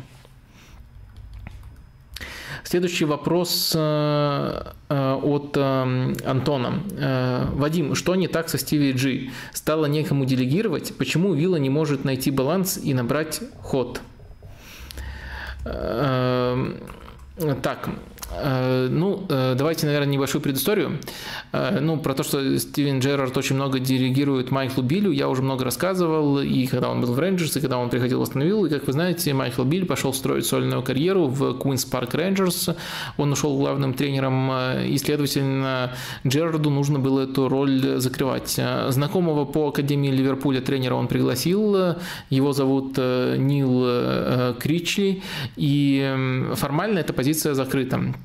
А, но, конечно, мы э, со стороны не можем сказать, э, как сильно, как сильно детализация действий человека на этом посту влияет на то, что делает Джерард. И не можем даже точно сказать, как, какие были распределения у них а, функций, э, кроме, кроме очевидного, что именно на тактику роль Майкла Билля, именно влияние на тактику со стороны Майкла Билля было достаточно большим. Вот это можно сказать с э, серьезной долей уверенности, а, а в остальном э, тут можно опираться только на некоторые э, инсайды. Э, поэтому я бы не стал сводить только к этому. Э, особенно если посмотреть на то, что мы наблюдаем непосредственно на поле от Астонвиллы. На поле от Астонвиллы я наблюдаю скорее продолжение прошлогодней картины. Прошлогодней картины, в которой у команды видна структура без мяча игры, Э, и видна э, структура игры с мячом. Вот, вот так вот банально получается. Но э, развиваться в рамках что одного, что другого направления не получается. Давайте чуть подробнее расскажу. С точки зрения игры без мяча. Астон Вилла э, выстраивается в схему 4-3-3, которая, э, которая свойственна настолько узкие позиции крайних футболистов, вингеров, э, что ее иногда записывают даже как 4-3-2-1. Или иногда еще бывает вариация, где нападающий поглубже, и тогда ее записывают как 4-4-2 с ромбом. Но в любом случае в плане структурных передвижений внутри схемы это одна и та же формация, это один и тот же замысел. И это ливерпульский замысел но проблема в том, как вы уже видите, что Астон Вилла не так располагается, вот без высокой линии, а делает то же самое, только в намного более низком блоке. То есть она так и, так и не стала по-настоящему смелой командой в плане построения прессинга, хотя использует ливерпульские принципы, э, вот, э, ливерпульские принципы давления. То есть, но ну, просто она использует их в другой зоне. И, как мне кажется, в этой зоне они намного менее эффективны, и я бы даже не сказал, что по-настоящему в надежный футбол играет Астон Вилла. Э, и если на стартовых отрезках можно было говорить, вау, уже прослеживается этот базис, и вот-вот они э, в рамках этого базиса станут играть повыше, и тогда это будет еще больше похоже на Ливерпуль, эм, то сейчас э, мы наблюдаем всю ту же картину, и вот нет прогресса, нет развития в рамках этой идеи. Есть только вот изначальный базис, который вроде как основан на, на, на том, что э, Джерард еще видел у Клопа. Я напомню, что он у Клопа не играл, но, но Клоп уже был в клубе, когда Джерард учился на тренера. Ну и, понятно, еще Билли, безусловно, пересекался с Клопом э, и передал какие-то знания э, тренировочные Джерарду. В любом случае, влияние это понятно, но развить его не получается. Но и с точки зрения игры с мячом, на самом деле тоже очень похожие некоторые, очень похожи некоторые моменты на Ливерпуль и там высокие позиции, очень высокие у крайних защитников, э, и то, как команда в первой стадии э, располагается. Есть общие элементы, но внутри этой структуры команде тоже не хватает э, динамики. Э, тут, э, мне кажется, тоже на самом деле все немножко застопорилось с приходом Филиппа Каутиньо. С Филиппа Каутиньо, который слишком индивидуален для этой э, игры, и он своей индивидуальностью в первые месяцы после прихода очень много решал и стал слишком сильно под него затачивать игру, вместо того, чтобы развивать треугольники на флангах э, Джерард или на тот момент еще Майкл Билли, кто-то из них ну и в итоге сейчас, э, если Каутиньо не вдохновлен, то у Астон Виллы вроде как э, продуманная структура владения, структура контроля, но обострять в этой структуре непонятно как. Можно только вот через фланговых защитников, которые высоко располагаются и грузят. Команда в итоге становится слишком предсказуемой. На выходе, э, я постарался немножко это детализировать, но на выходе, что тут можно сказать? Астон Вилла – это команда, которая пытается с мячом без мяча действовать как Ливерпуль, Ливерпуль только задвигает один из главных козырей Ливерпуля – смелость на задний план. И получается такая трусливая, менее топовая версия Ливерпуля. Как-то так. И это даже нельзя назвать комплиментом. Это просто описание скорее, поскольку мы видим, что планируется, и мы видим, как это искажается. Вот, э, наверное, интересно следить, но пока нельзя сказать, что интересно именно сами матчи э, просматривать рассматривать. Интересно следить за тем, за тем, какая идея формируется и почему она пока не работает.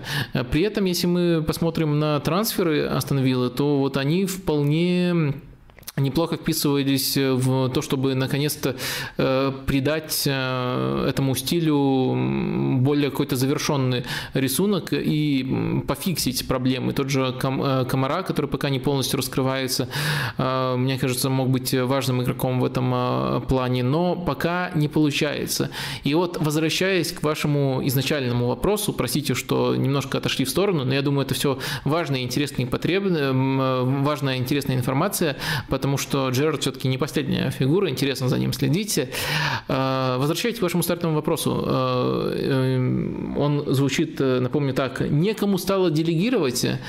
С одной стороны, очень заманчивый вывод, э, что без Майкла Билля, Джерарда, даже с улучшенным составом, хотя ему там очень сильно не повезло Диего Карлоса потерять практически сразу, а, Джерард даже с улучшенным составом не может дать детализацию в рамках вот этого рисунка, который они достаточно быстро в прошлом сезоне в Астон Вилле организовали. С другой стороны, момент, который меня смущает, а, проблемы, которые мы наблюдаем сейчас, и низкая скорость развития у Астон Виллы была и по ходу прошлого сезона.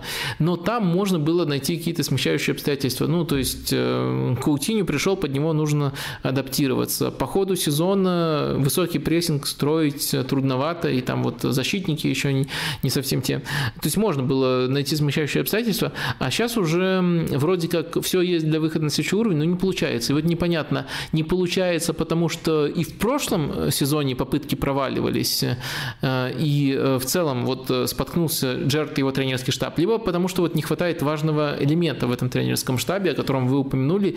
Безусловно, Джерард относится к категории тренеров, для которых делегирование более важно, чем для некоторых других. Он сам этого не скрывает.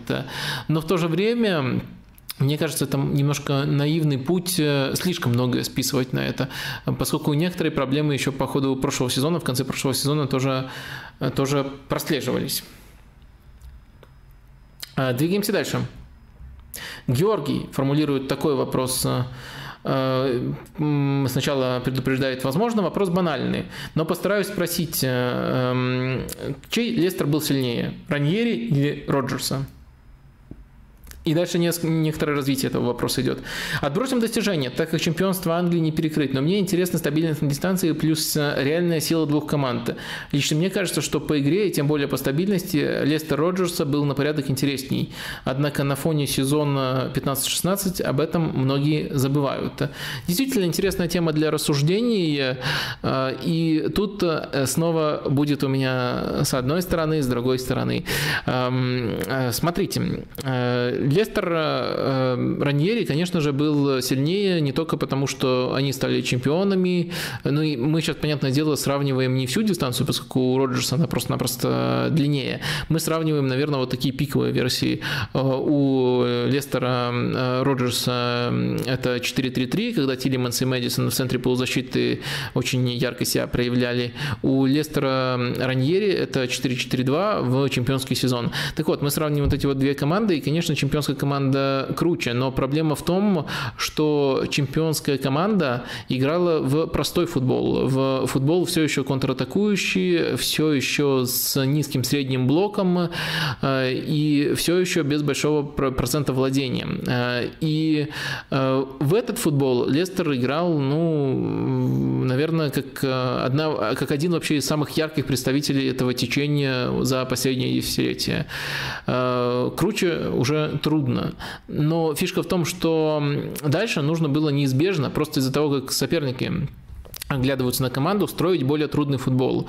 И Раньери не показывал э, серьезных предпосылок к тому, что он может этот футбол построить ни в других клубах, э, ни в Лестере. А Роджерс э, и по карьере умеет такой футбол строить, и конкретно в Лестере смог построить и показал просто феноменальные достижения. Его пятые места – это очень-очень мощно относительно ресурса. И можно, конечно, дальше уже говорить, что труднее. Два подряд пятых места с таким футболом, в который играл Роджерс в АПЛ с такой конкуренцией, либо чемпионство Раньери с немножко другим уровнем конкуренции. Там действительно в этом плане был, никто особо не скрывает, э, достаточно кризисный сезон. Э, и э, если мы отвечаем вот уже на этот вопрос, что труднее, я бы осторожно ответил в пользу Роджерса.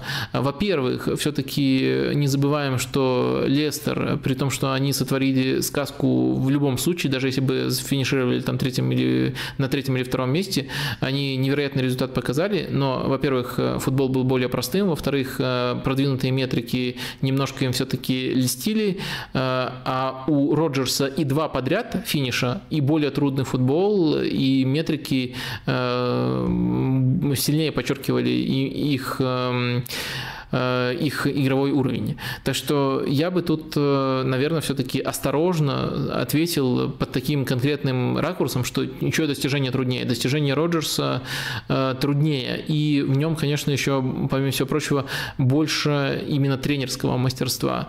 Потому что, да, это немножко, не, не, немножко несправедливо так говорить, но постфактум мы все-таки знаем. Тогда мы не знали, но постфактум мы знаем, что в индивидуальном уровне за счет невероятной селекционной работы того же Волша и других скаутов, у Раньери еще и очень сильная команда подобралась. И Махрес, который успешную карьеру сделал в более топовом клубе, и Варди, который много сезонов подряд еще забивал после Раньери у любых тренеров абсолютно.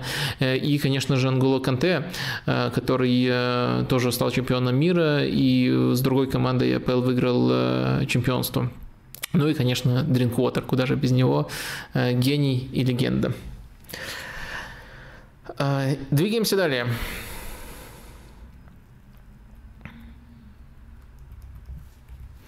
Дмитрий такой вопрос задает. Э, Вадим, здравствуйте. Как вы относились и оценивали Пиоли до Милана? А, когда Пиоли возглавил Росонери, можно ли было предположить, что он способен построить такую классную, интересную команду, вернуть э, Милан, э, вернуть в Милан Скудетто? Э, я рассматривал Пиоли до Милана как э, тренера очень тактически гибкого, очень тактически интересного, но тренера, которому не удалось построить ни один хороший долгосрочный проект. И Милан – это вот первое такое исключение в его карьере, и думаю, его примерно также рассматривали э, руководители Милана, которые ну, даже публично признавали, что не ожидали, что так у него пойдет, и рассматривали его именно как временное назначение до конца карьеры. Ну, до конца сезона, простите, временное назначение до конца карьеры.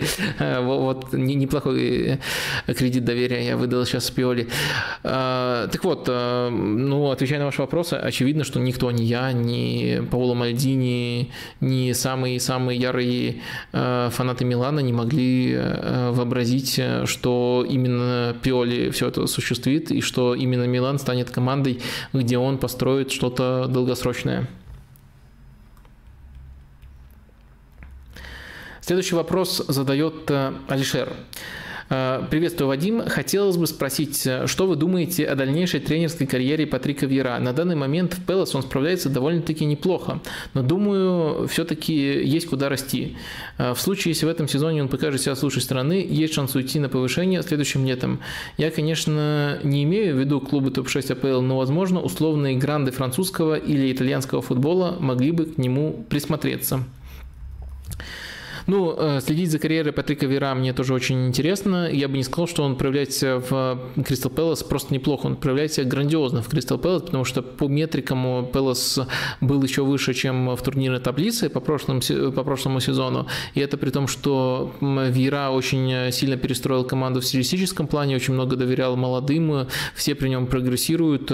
Но это однозначно лучшая его работа в карьере, и нигде он э, не показывал э, чего-то сопоставимого, на мой взгляд. Даже когда у него были хорошие результаты в Ницце, там было очень много э, оговорок по поводу стиля, по поводу баланса везения-невезения. Э, не хочу сейчас уходить в эту, в, в эту тему, но там прям достаточно убедительные доказательства были. Ну, я просто наблюдал э, игру этой команды, и так сильно, как Пелос, ни один его другой проект э, не впечатлял. Я думаю, что одна из особенностей, почему все так, они друг друга так хорошо нашли, и так здорово все работает, э, заключается в том, что э, в Яра э, обладает двумя тренерскими талантами высокого уровня. Я хотел там сказать уже суперсилой, но это, наверное, будет слишком большим комплиментом ему в данном случае. А первое, это он хорошо работает с молодежью, то есть он, он индивидуально их прокачивает, индивидуально их развивает. Я напомню, что он очень долго, перед тем, как начать именно полноценную тренерскую карьеру, работал в молодежной команде Манчестер Сити. То есть он большой этап уделил именно вот э, этому. То есть, во-первых, это и развитие в определенном стиле, э, основанном на владении, и, во-вторых, это именно Э, развития молодых футболистов. И он очень здорово влился в Кристал Пэлас, который сделал это частью своих принципов. Э, и второй аспект э, – это то, что даже в, свои, в своих, скажем так, наименее удачных проектах Вера четко показывает, что хочет играть во владение, что хочет играть в футбол, который приветствуется в системе City Group, назовем ее таким образом. Ну, в принципе, она так и на самом деле называется, но просто не факт, что у нее есть прямо свой уникальный футбол, но постепенно складывается ощущение, что он все-таки существует, что он очень похож именно на гвардиольский стиль, и Гвардиола – это вот прям высшее воплощение, к которому они давно шли, давно стремились. Так вот, Вьера тоже пытается элементы этого футбола всегда внедрять и хорошо развивает молодых. Следовательно, и еще один фактор, который нам надо учитывать, все-таки Кристал Пэлас – это скорее аномалия в его карьере. То есть так, та, та, такой мощной работы в других местах у него не получалось. Тут все идеально сошлось. Следовательно, я бы в качестве следующего клуба его выбирал э, какой-то проект, который э, э, рвется в Лигу чемпионов из другой вот лиги, там французской, итальянской, может быть, испанской, но не является однозначно топовым, при этом обладает составом для того, чтобы играть в э, стильный футбол, Э, и делает ставку на молодых прямо осознанную, как это сделал Кристал Пэлас, э, четко поменяв курс именно с приходом Патрика Вьера.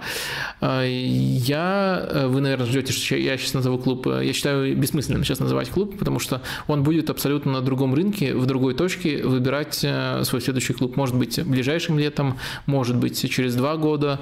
Мы тут просто не знаем и не знаем, в каком состоянии будут, будут те или иные команды, которые на него могли бы претендовать. Вот я вижу следующим шагом его именно такое назначение. Дальше можно говорить о топ-клубе, если он еще в одном клубе подтвердит э, вот то, что он сейчас показывает Кристал Пэлас. Тут, тут я прямо очень сильно впечатлен. Следующий вопрос формулируется так, такой вопрос-челлендж. Диггер его задает. Разочаровался в АПЛ. Хочется начать погружаться в Бундеслигу, но пока не получается. Подбери мне, пожалуйста, команду из Бундеслиги, за которую я буду топить, чтобы было больше мотивации вникать в немецкий футбол. И очень, очень у нас э, детально подошел к этому вопросу Диггер. Он подобрал критерии. Первый критерий – не Бавария, Баварию не предлагать. Второй критерий – команда, которая часто играет в Еврокубках, хоть каких-нибудь. Третий критерий – один или несколько харизматичных ярких звезд, одна или несколько, наверное. И четвертый критерий – чтобы команда не самоуничтожилась в ближайшие пару сезонов. Привет, Шальке, привет, Гамбург. Ну, давайте попробуем а, отыскать команду, которая подходит под все эти требования. Ну, есть на самом деле немножко читерский, немножко очевидный вариант. Э, это РБ Лейпциг. Э, э, ну, просто, наверное, это слишком близкая к топовому уровню команда, которая еще очень куча, которой еще прилагается куча идеологических претензий по поводу того, что это созданный концерном клуб и так далее, и так далее.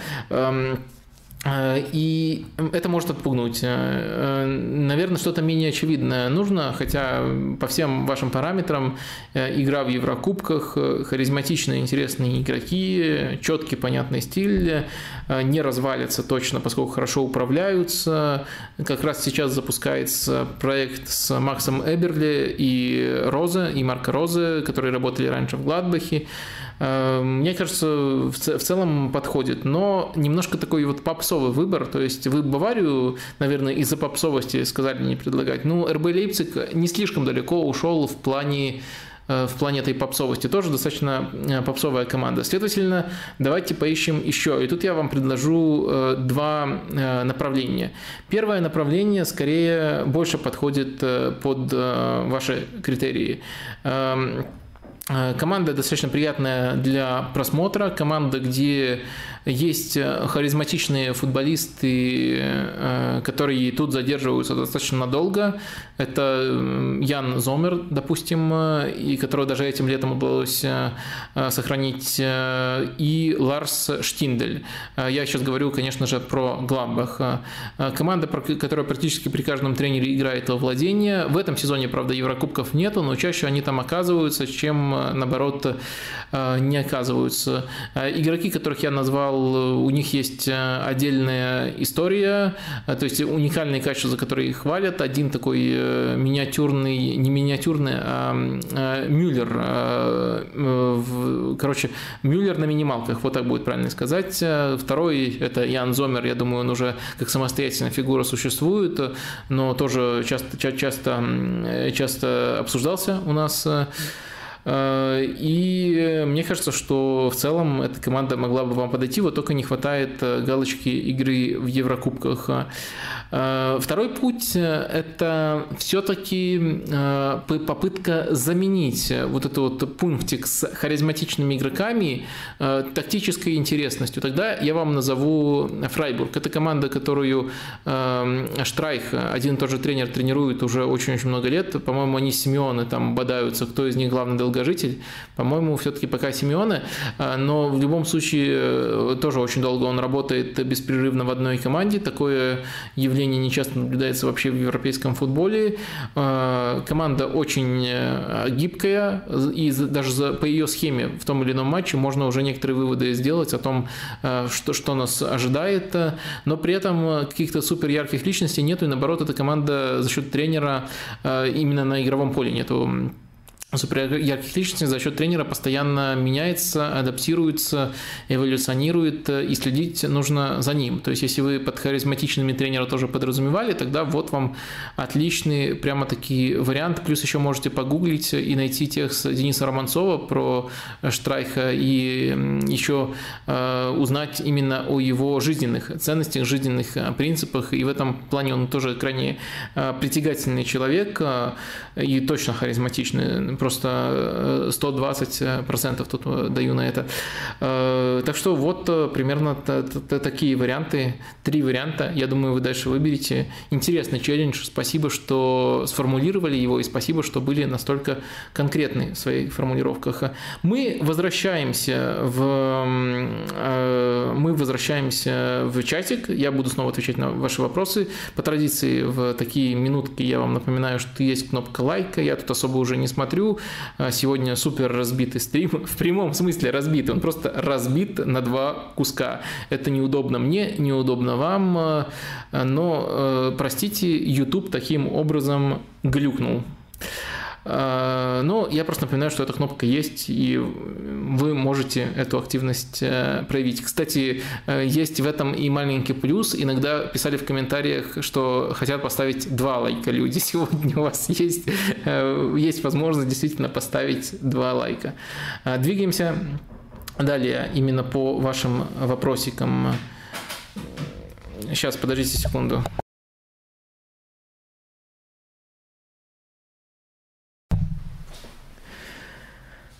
Так, э, далее, что у нас тут? Э, этот вопрос я уже отвечал. Про Барселону уже много всего сегодня было, в первую очередь в первом кусочке стрима. Что скажете про Урал Гончаренко? Есть ли прогресс? В чем отличие от э, футбола Шалимова? Также про новичков Франджеловича, Влута, Бегича. Ну, индивидуально по новичкам пока не пойду. Э, за Уралом с интересом слежу. Мне кажется, что очень хорошие отрезки выдавал Урал Гончаренко абсолютно в каждом матче. А, и даже когда в итоге все завершалось разгромом, э, по-моему, с «Зенитом» так было, первый тайм был просто э, превосходным. Э, в первую очередь, конечно, бросается в глаза прессинг, то, как организуется игра без мяча. И это, наверное, этого, наверное, стоило ожидать от Гончаренко, то, как его команда отвоевывает территорию, то, как его команда смещается в прессинге. Это сейчас, мне кажется, первое, над чем он работает, и в целом э, динамика меня радует. Конечно, в таких случаях э, всегда есть риск, что если будет вот эта положительная динамика, но долго не будет результатов, потом даже игроки перестанут верить в эти принципы. Э, очень тяжело приходить в такую команду, которая так низко идет, и внедрять такие штуки. Но в целом я сразу же почувствовал почерк Гончаренко. Футбол Шалимова был разным на разных этапах, но в лучшие времена он в первую очередь предполагал комбинации и игру в пас. Футбол Гончаренко в первую очередь про прессинг, если в общих чертах говорить, то вот такие отличия.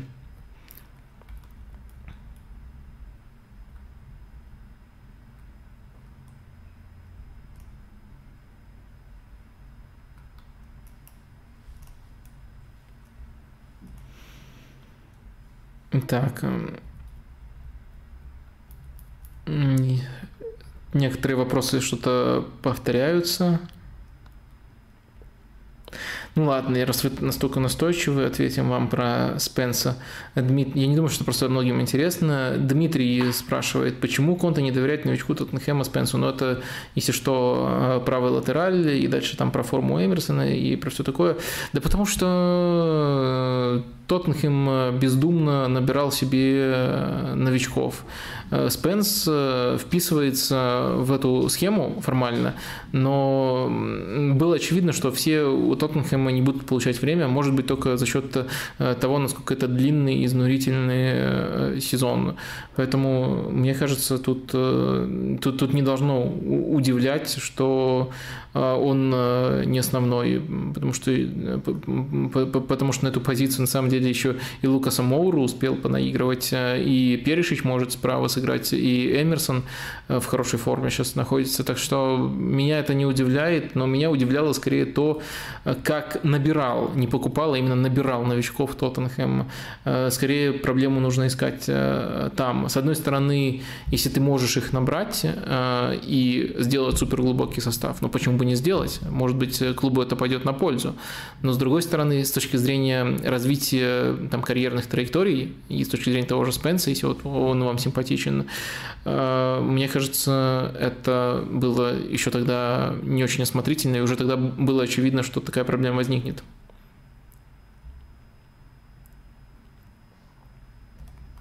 Азамат э, задает такой вопрос. Анчелоти оказался прав, что не стал настаивать на приобретении дублера Бензема непосредственно по позиции и сэкономил ресурсы для клуба. Э, это и есть вопрос. Или же сезон длинный и все еще может аукнуться после чемпионата мира. Ну, зависит от того, какие травмы будут у Бензема. То есть, если, если, если Бензема более-менее здоров по ходу всего сезона, и его нужно именно подменять, я считаю, что текущего ресурса хватит. Если Бензема все-таки травмируется на там 3 и больше месяцев подряд, э, ну, прям серьезная травма будет, или даже на пару месяцев подряд, то это уже абсолютно другая, другая динамика, и тут заранее ты просто э, не угадаешь. Наверное, э, планировать трансферную политику и закладываться заранее на то, что твоя звезда травмируется на несколько месяцев, это э, не совсем правильно. На это нужно реагировать либо там зимой, если ты заранее узнаешь об этой травме, либо нужно адаптироваться из тех ресурсов, которые у тебя есть, но часто на самом деле звезды, особенно такие как Бензема, которые хорошо следуют за физической формой, таких травм избегают. Поэтому это вполне разумное, рациональное решение. Я думаю, что тут э, Анчелоти прав э, и точно прав, настояв э, на своем, на том, что, что чтобы не заменять Бензема всякими Йовичами, не в обиду будет сказано. То есть вместо того, чтобы заменить Бензема просто более ограниченным, но чистым нападающим,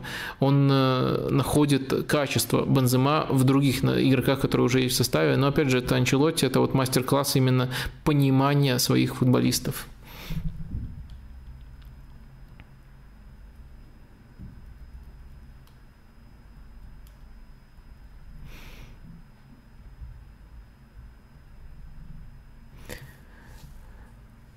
Так, а, Вадим, вы можете дать какую-нибудь характеристику 40-летнему полузащитнику Вундеркинду Модричу? Как он вам вообще? За него сейчас бьются пенсия и смерть?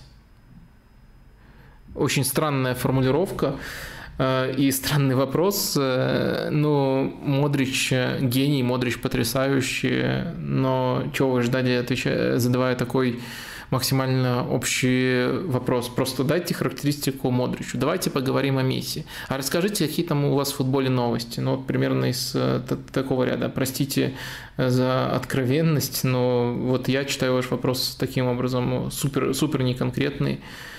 Но за интерес спасибо, там лишний раз Модрича похвалить мне не влом, но не понимаю, какую глубину я тут могу вам предоставить. Вот мне даже больше стыдно с этого ракурса, что я вот не могу удовлетворить ваше любопытство.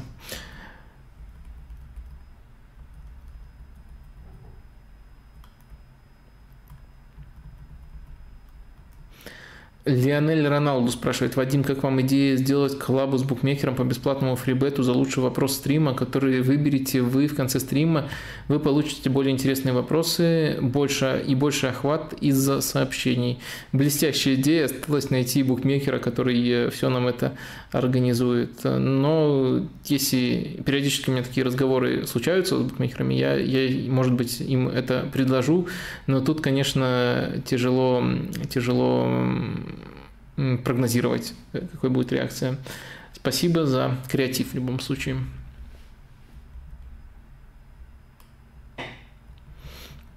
Э, Ольга такой вопрос задает. Как думаете, если бы Бремер перешел в Интер, а не в Юве, он бы вписался лучше? Или тут, несмотря на схему с тремя защитниками, сказалась бы стилистическая разница старина? Интер, Интеру такой прессинг только снится. Э, помимо этого опасения, э, ну, то есть, во-первых, э, интенсивность прессинга, во-вторых, четкий упор именно на персональный прессинг, который помогал Бремеру в Торино. Есть еще опасения по Бремеру с мячом. Ну, Бремер с мячом, ну, иногда это просто цирк. Он, по-моему, с отрывом самый ограниченный в плане умения двигать мяч центральный защитник Ювентуса сейчас. Ну, и Интер, в отличие там, от Торина, тоже команда, которая чаще сталкивается с этим челленджем, когда нужно двигать мяч. И на самом деле все центральные защитники Интера в этом превосходят э, Бремера. Так что, может быть, с точки зрения игры э, без мяча он бы допускал меньше ошибок позиционных э, и структурных. Но с точки зрения игры с мячом, мне кажется, тоже некоторые вопросы к нему возникали бы. Э, вот получается такой странный парадокс. С одной стороны, если вот взять э, перформанс Бремера в каждом матче прошлого сезона, там сопоставить, э, объективно проанализировать, это правда, в рамках системы Тарина по стабильности лучший или как минимум в топ-3 лучших центральных защитников прошлого сезона. Но если мы переносим его в команду другую, в команду более топовую, то практически везде возникают оговорки, проблемы, ну, пока это проблемы реальные в Ювентусе, а в других командах теоретически, мы не знаем, как на самом деле там получилось бы, но мне кажется, это интересный парадокс, потому что вот э, и справедливо хвалили, но и в то же время переход на более топовый уровень в любом случае прошел бы для него с очень серьезными проблемами, как мне кажется.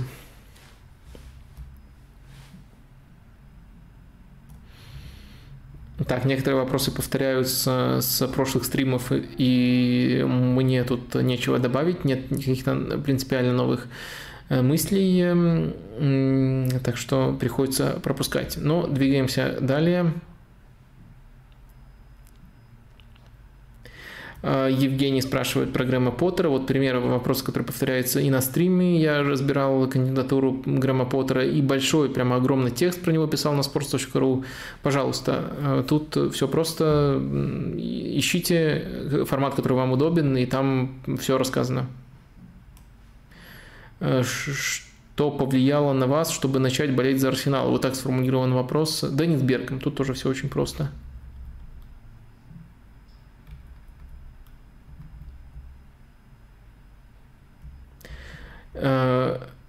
Так, вопросы про Баварию э, спонтанные в чатике возникают.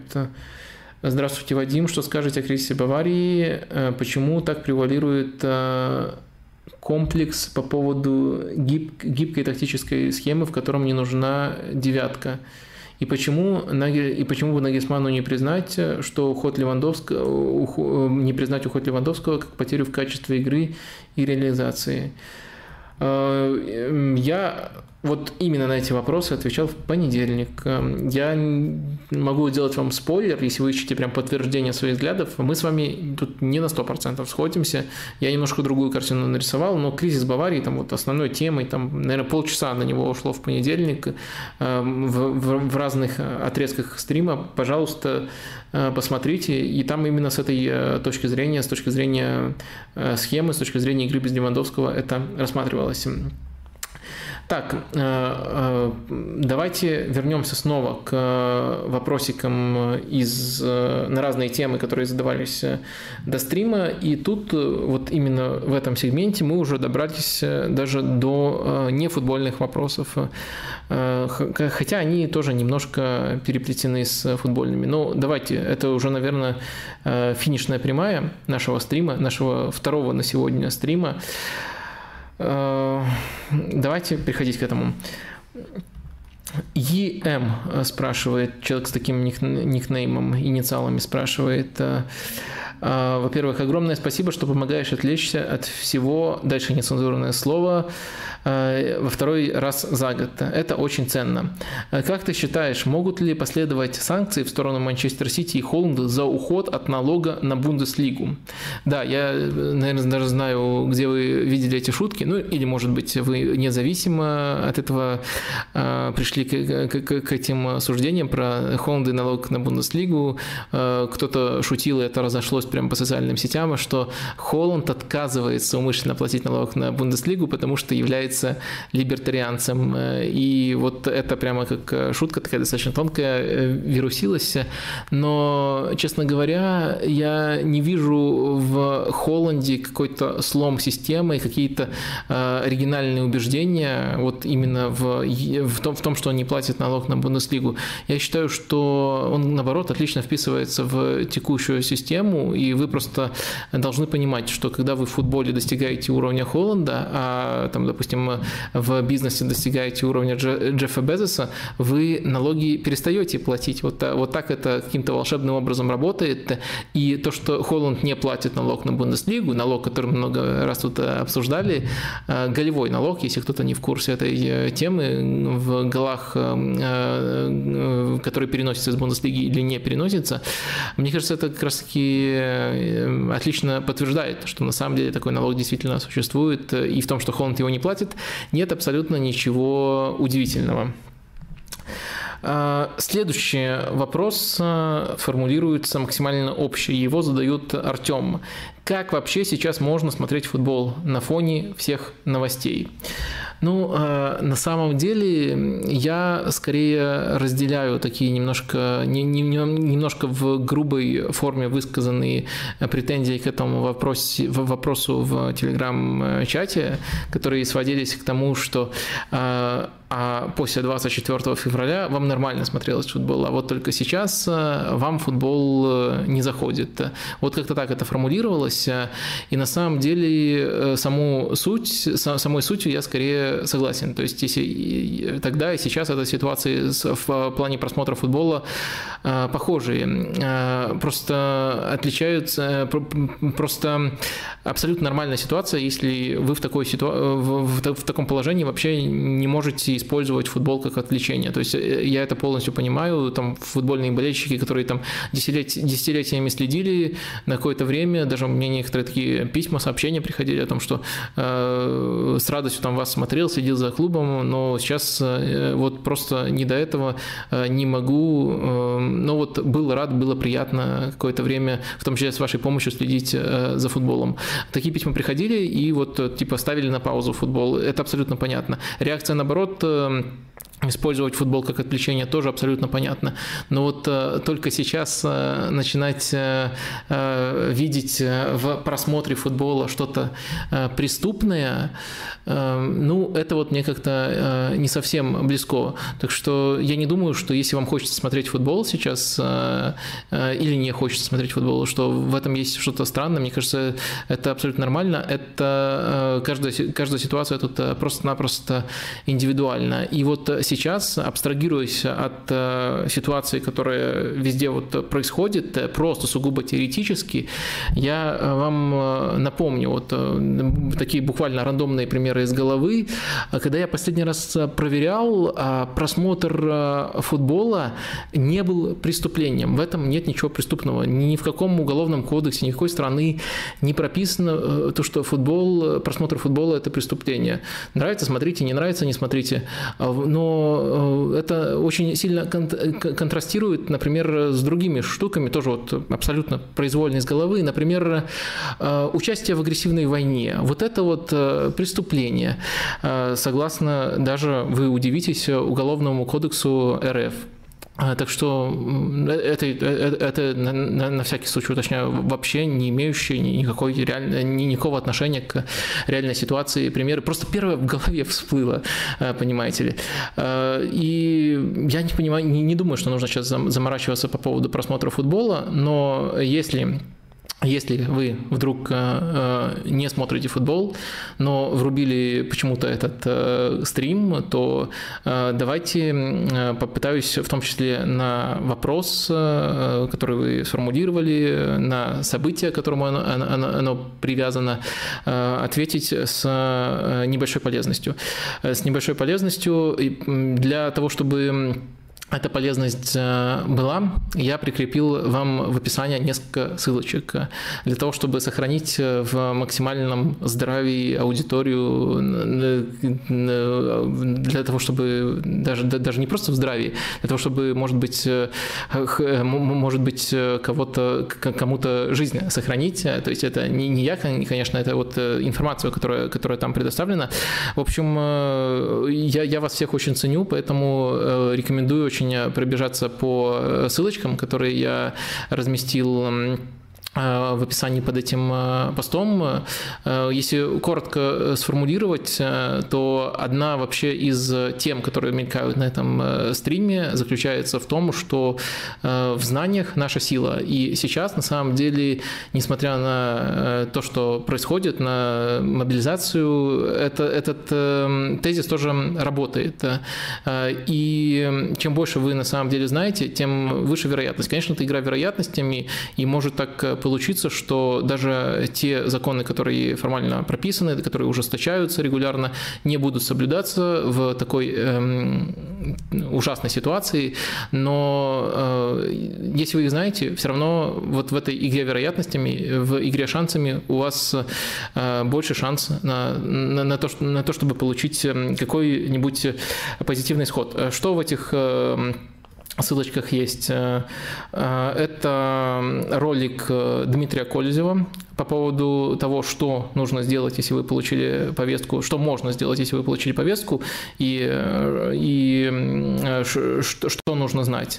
Это пост «Медузы» в Телеграме, где есть ссылки на очень полезные организации, которые в индивидуальном порядке помогают решать такие вопросы абсолютно в легальном поле. Э, только легальные методы используя. Это текст э, медиазоны, по поводу, тут тоже с ответами на популярные вопросы по поводу, э, по поводу мобилизации и э, повестки, повесток. И это интервью «Медузы» с военным юристом, которому тоже задаются вопросы, которые сводятся к тому, что можно в такой ситуации делать. Важно понимать, что между двумя крайностями, которыми пытаются сейчас пугать, запугивать многих, между идите в тюрьму, либо идите в армию, что, скорее всего, э, тут, э, э, что, скорее всего, вас приведет эм, ну, куда-то, где идут боевые действия. Я не знаю, как там в современном контексте это сейчас называется, в российском. Я, я на территории РФ, если что, нахожусь. А, поэтому должен вот так вот э, мерзко тормозить в такие моменты и пытаться себя самоцензурировать. Очень мерзко выглядело, но э, надеюсь, вы с пониманием к этому отнесетесь. Вот между этими полюсами идти туда, где жарко, и идти в тюрьму, есть очень много, очень большая серая зона, где находится место и альтернативной гражданской службе. Можете погуглить, что это такое, и эм, не факт, что это прямо будет сейчас проходить у многих, но, э, по крайней мере, опять же, если мы ориентируемся на право, которое сейчас э, должно работать, то вы можете затребовать альтернативную гражданскую службу. Э, момент получения не получения повестки и того, что за это полагается и что не полагается, тоже изучите внимательно. То есть, чем больше у вас знаний об этой серой зоне, тем комфортнее вы будете себя чувствовать даже в ныне нынешней паршивой ситуации. Поэтому я решил прикрепить несколько ссылок. Я, я думаю, что никому не помешает их изучить, если хотя бы одному дополнительному человеку э, они дойдут через меня, я буду этому очень-очень э, сильно рад. Но на этом вопросы не заканчиваются. Э, следующий вопрос Э, формулируется так. Раз уж по нефутбольным вопросам пошли, Вадим, когда и куда ты уедешь из России? И, э, скажем так, где для тебя эта красная линия, после которой ты не сможешь там оставаться? Ну, немножко личный вопрос. Я пока, э, я, если вы не в курсе, белорус, пока э, сиюминутной угрозе мобилизации не, не, не подлежу. Э, в этом плане могу чуть-чуть свободнее остальных людей на этой территории дышать. Но, э, конечно, конечно, э, тенденции, которые сейчас наблюдаются, они меня тоже очень сильно напрягают. Э, наверное, красной линией могли бы быть какие-то опасения непосредственно за собственную безопасность. Я очень много видел эмоциональных отъездов, и, может быть, со мной что-то не так, но самого, самого фактора вот мне тут находиться мерзко, я на эмоциях уеду, мне не хватает. Э, то есть, не знаю, вот так люди многие обосновывали свой отъезд. Я так э, обосновать отъезд не могу, мне нужно больше рациональных аргументов. Я думал, взвешивал, и пока, э, наверное, из-за того, что эм, сам себя чувствую в относительной безопасности, эм, Пока активно мониторю ситуацию, но, наверное, пока все-таки я э, остаюсь э, тут. Ну, тут, конечно, еще всегда важно, важно в этом уравнении, какие варианты, куда уезжать э, и, и какие у тебя в целом обстоятельства. У каждого оно все индивидуально. Но вот вы спросили про красную линию. Красная линия для меня, ну, наверное, еще большая угроза именно собственной безопасности. Пока, пока у меня тут вот эта красная линия не пройдена, хотя, хотя хотя, хотя мы к ней э, движемся. Ну, также э, это очень такой осторожный разговор. Надеюсь, нас смотрят только хорошие и правильные люди. Э, Все-таки принимая такое решение, ты еще немножко делаешь ставку. Ставку в том числе скажем так, на долговечность либо недолговечность текущей ситуации. И оставаясь тут, я делаю вот э, ставку, сами можете догадаться, какую. Может, может быть, это очень ошибочная ставка, которая мне еще аукнется. Так что спасибо, что за меня беспокоитесь. Э, не могу сказать, что сам над этим вопросом э, не задумывался, но пока вот, вот такая, такая у меня ситуация. Следующий тоже не футбольный вопрос. Есть ли у вас вероятность, что футбол э, надоест? Э, и дальше личный пример приводит слушатель. Смотрю максимум два полных матча в неделю. Раньше смотрел больше. Его слишком много. Ну, наверное, всегда есть такая вероятность, э, но мне почему-то не надоедает. Надоедает, но может быть только на, на какие-то короткие сроки. То есть один день без футбола и дальше снова, снова хочется. Опять же, футбол футбол для меня, мы уже вот в одном вопросе обсуждали, как можно вот в такой ситуации смотреть футбол, и под такой ситуацией может и 24 и 21 э, восприниматься, э, как, как мы уже выяснили.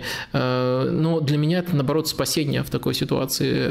То есть очевидно, что в ситуации, когда ты находишься либо в, в находишься в состоянии тревоги, либо непосредственно за свою безопасность, либо тревоги из-за дум-скроллинга, э, тебе нужны какие-то отвлечения. И футбол для меня в такой ситуации был своего рода спасением. Э, поэтому у кого-то другие такие спасения, поэтому футбол конкретно мне не надоедает. Владимир спрашивает, Вадим, когда ты впервые побрился на лысо? Если отважишься, покажи свои фото с волосами.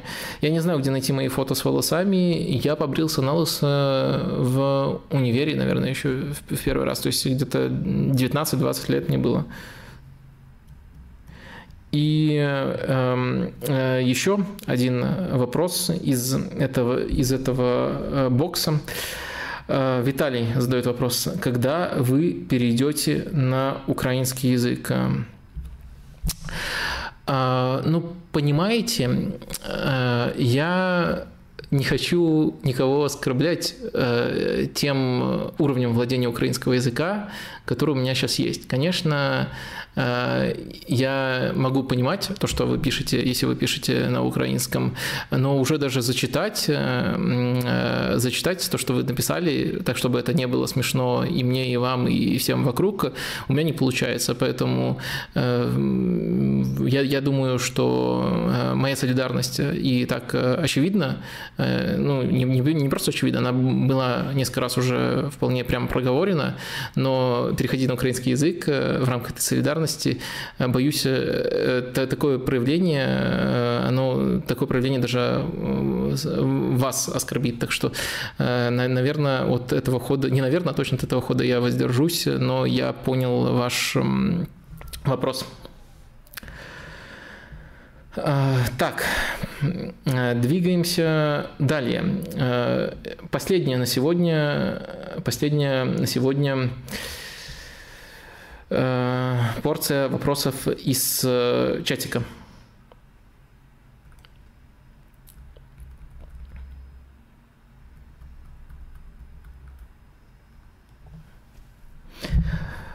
Так, что у нас тут?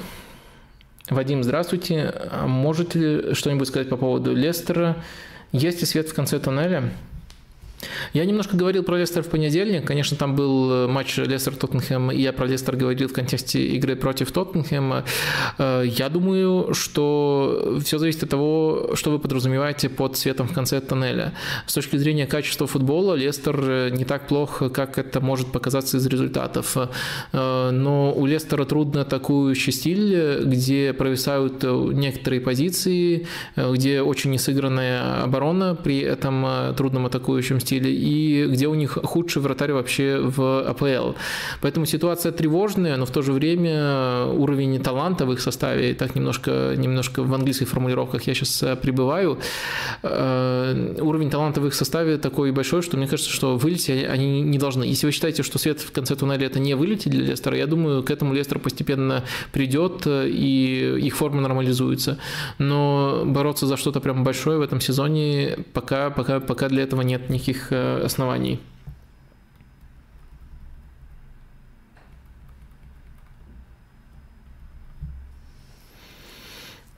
Так, про Фулхэм и Форест я отвечал в понедельник. Э, вот прямо четко про их матч был вопрос.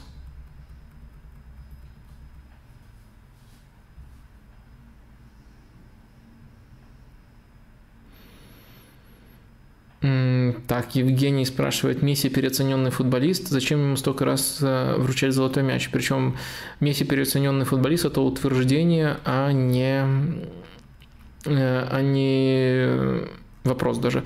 Эм, не, наверное, все-таки не будем уходить в этот срач.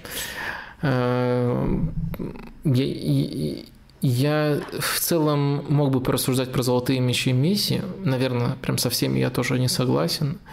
Но абсурдно все-таки называть его переоцененным. И мне кажется, тут одно другое не исключает, потому что золотые мячи – это не единственный фактор величия футболиста.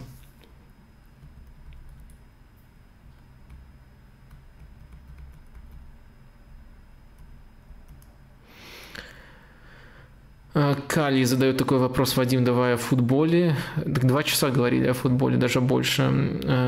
И, и вопросы, которые я проговаривал э, только что, это вопросы, которые вызвали ваш интерес перед стримом. Так что уважайте, пожалуйста, то, что другие э, хотят услышать. Расскажи лучше, как считаешь, это вот вопрос от этого пользователя, сможет ли в этом сезоне Барселона прервать гегемонию Реала в испанском чемпионате? Простите, ну просто немножко смешно. Гегемония Реала. Реал э, выиграл титул, ну то есть один титул, вот один титул и все подряд. Гегемонию Реала сможет ли прервать Барселона? Очень, очень, очень интересный вопрос. Ну, Барселона, вот так я отвечу. В предстартовом прогнозе я поставил на Реал. Ну и Реал пока идет на первом месте, я, по идее, должен быть доволен, но Барселона играет на более высоком уровне и быстрее сыгралась, и стремительнее Хави все отлаживает, там, чем я ожидал. Поэтому как вы тут сможете ли прерывать? Ну, прерывать тут тяжело зарекаться, а вот составить конкуренцию, да, и пока, наверное, в стартовых турах Барселона меня даже чуточку больше впечатляет, чем Реал.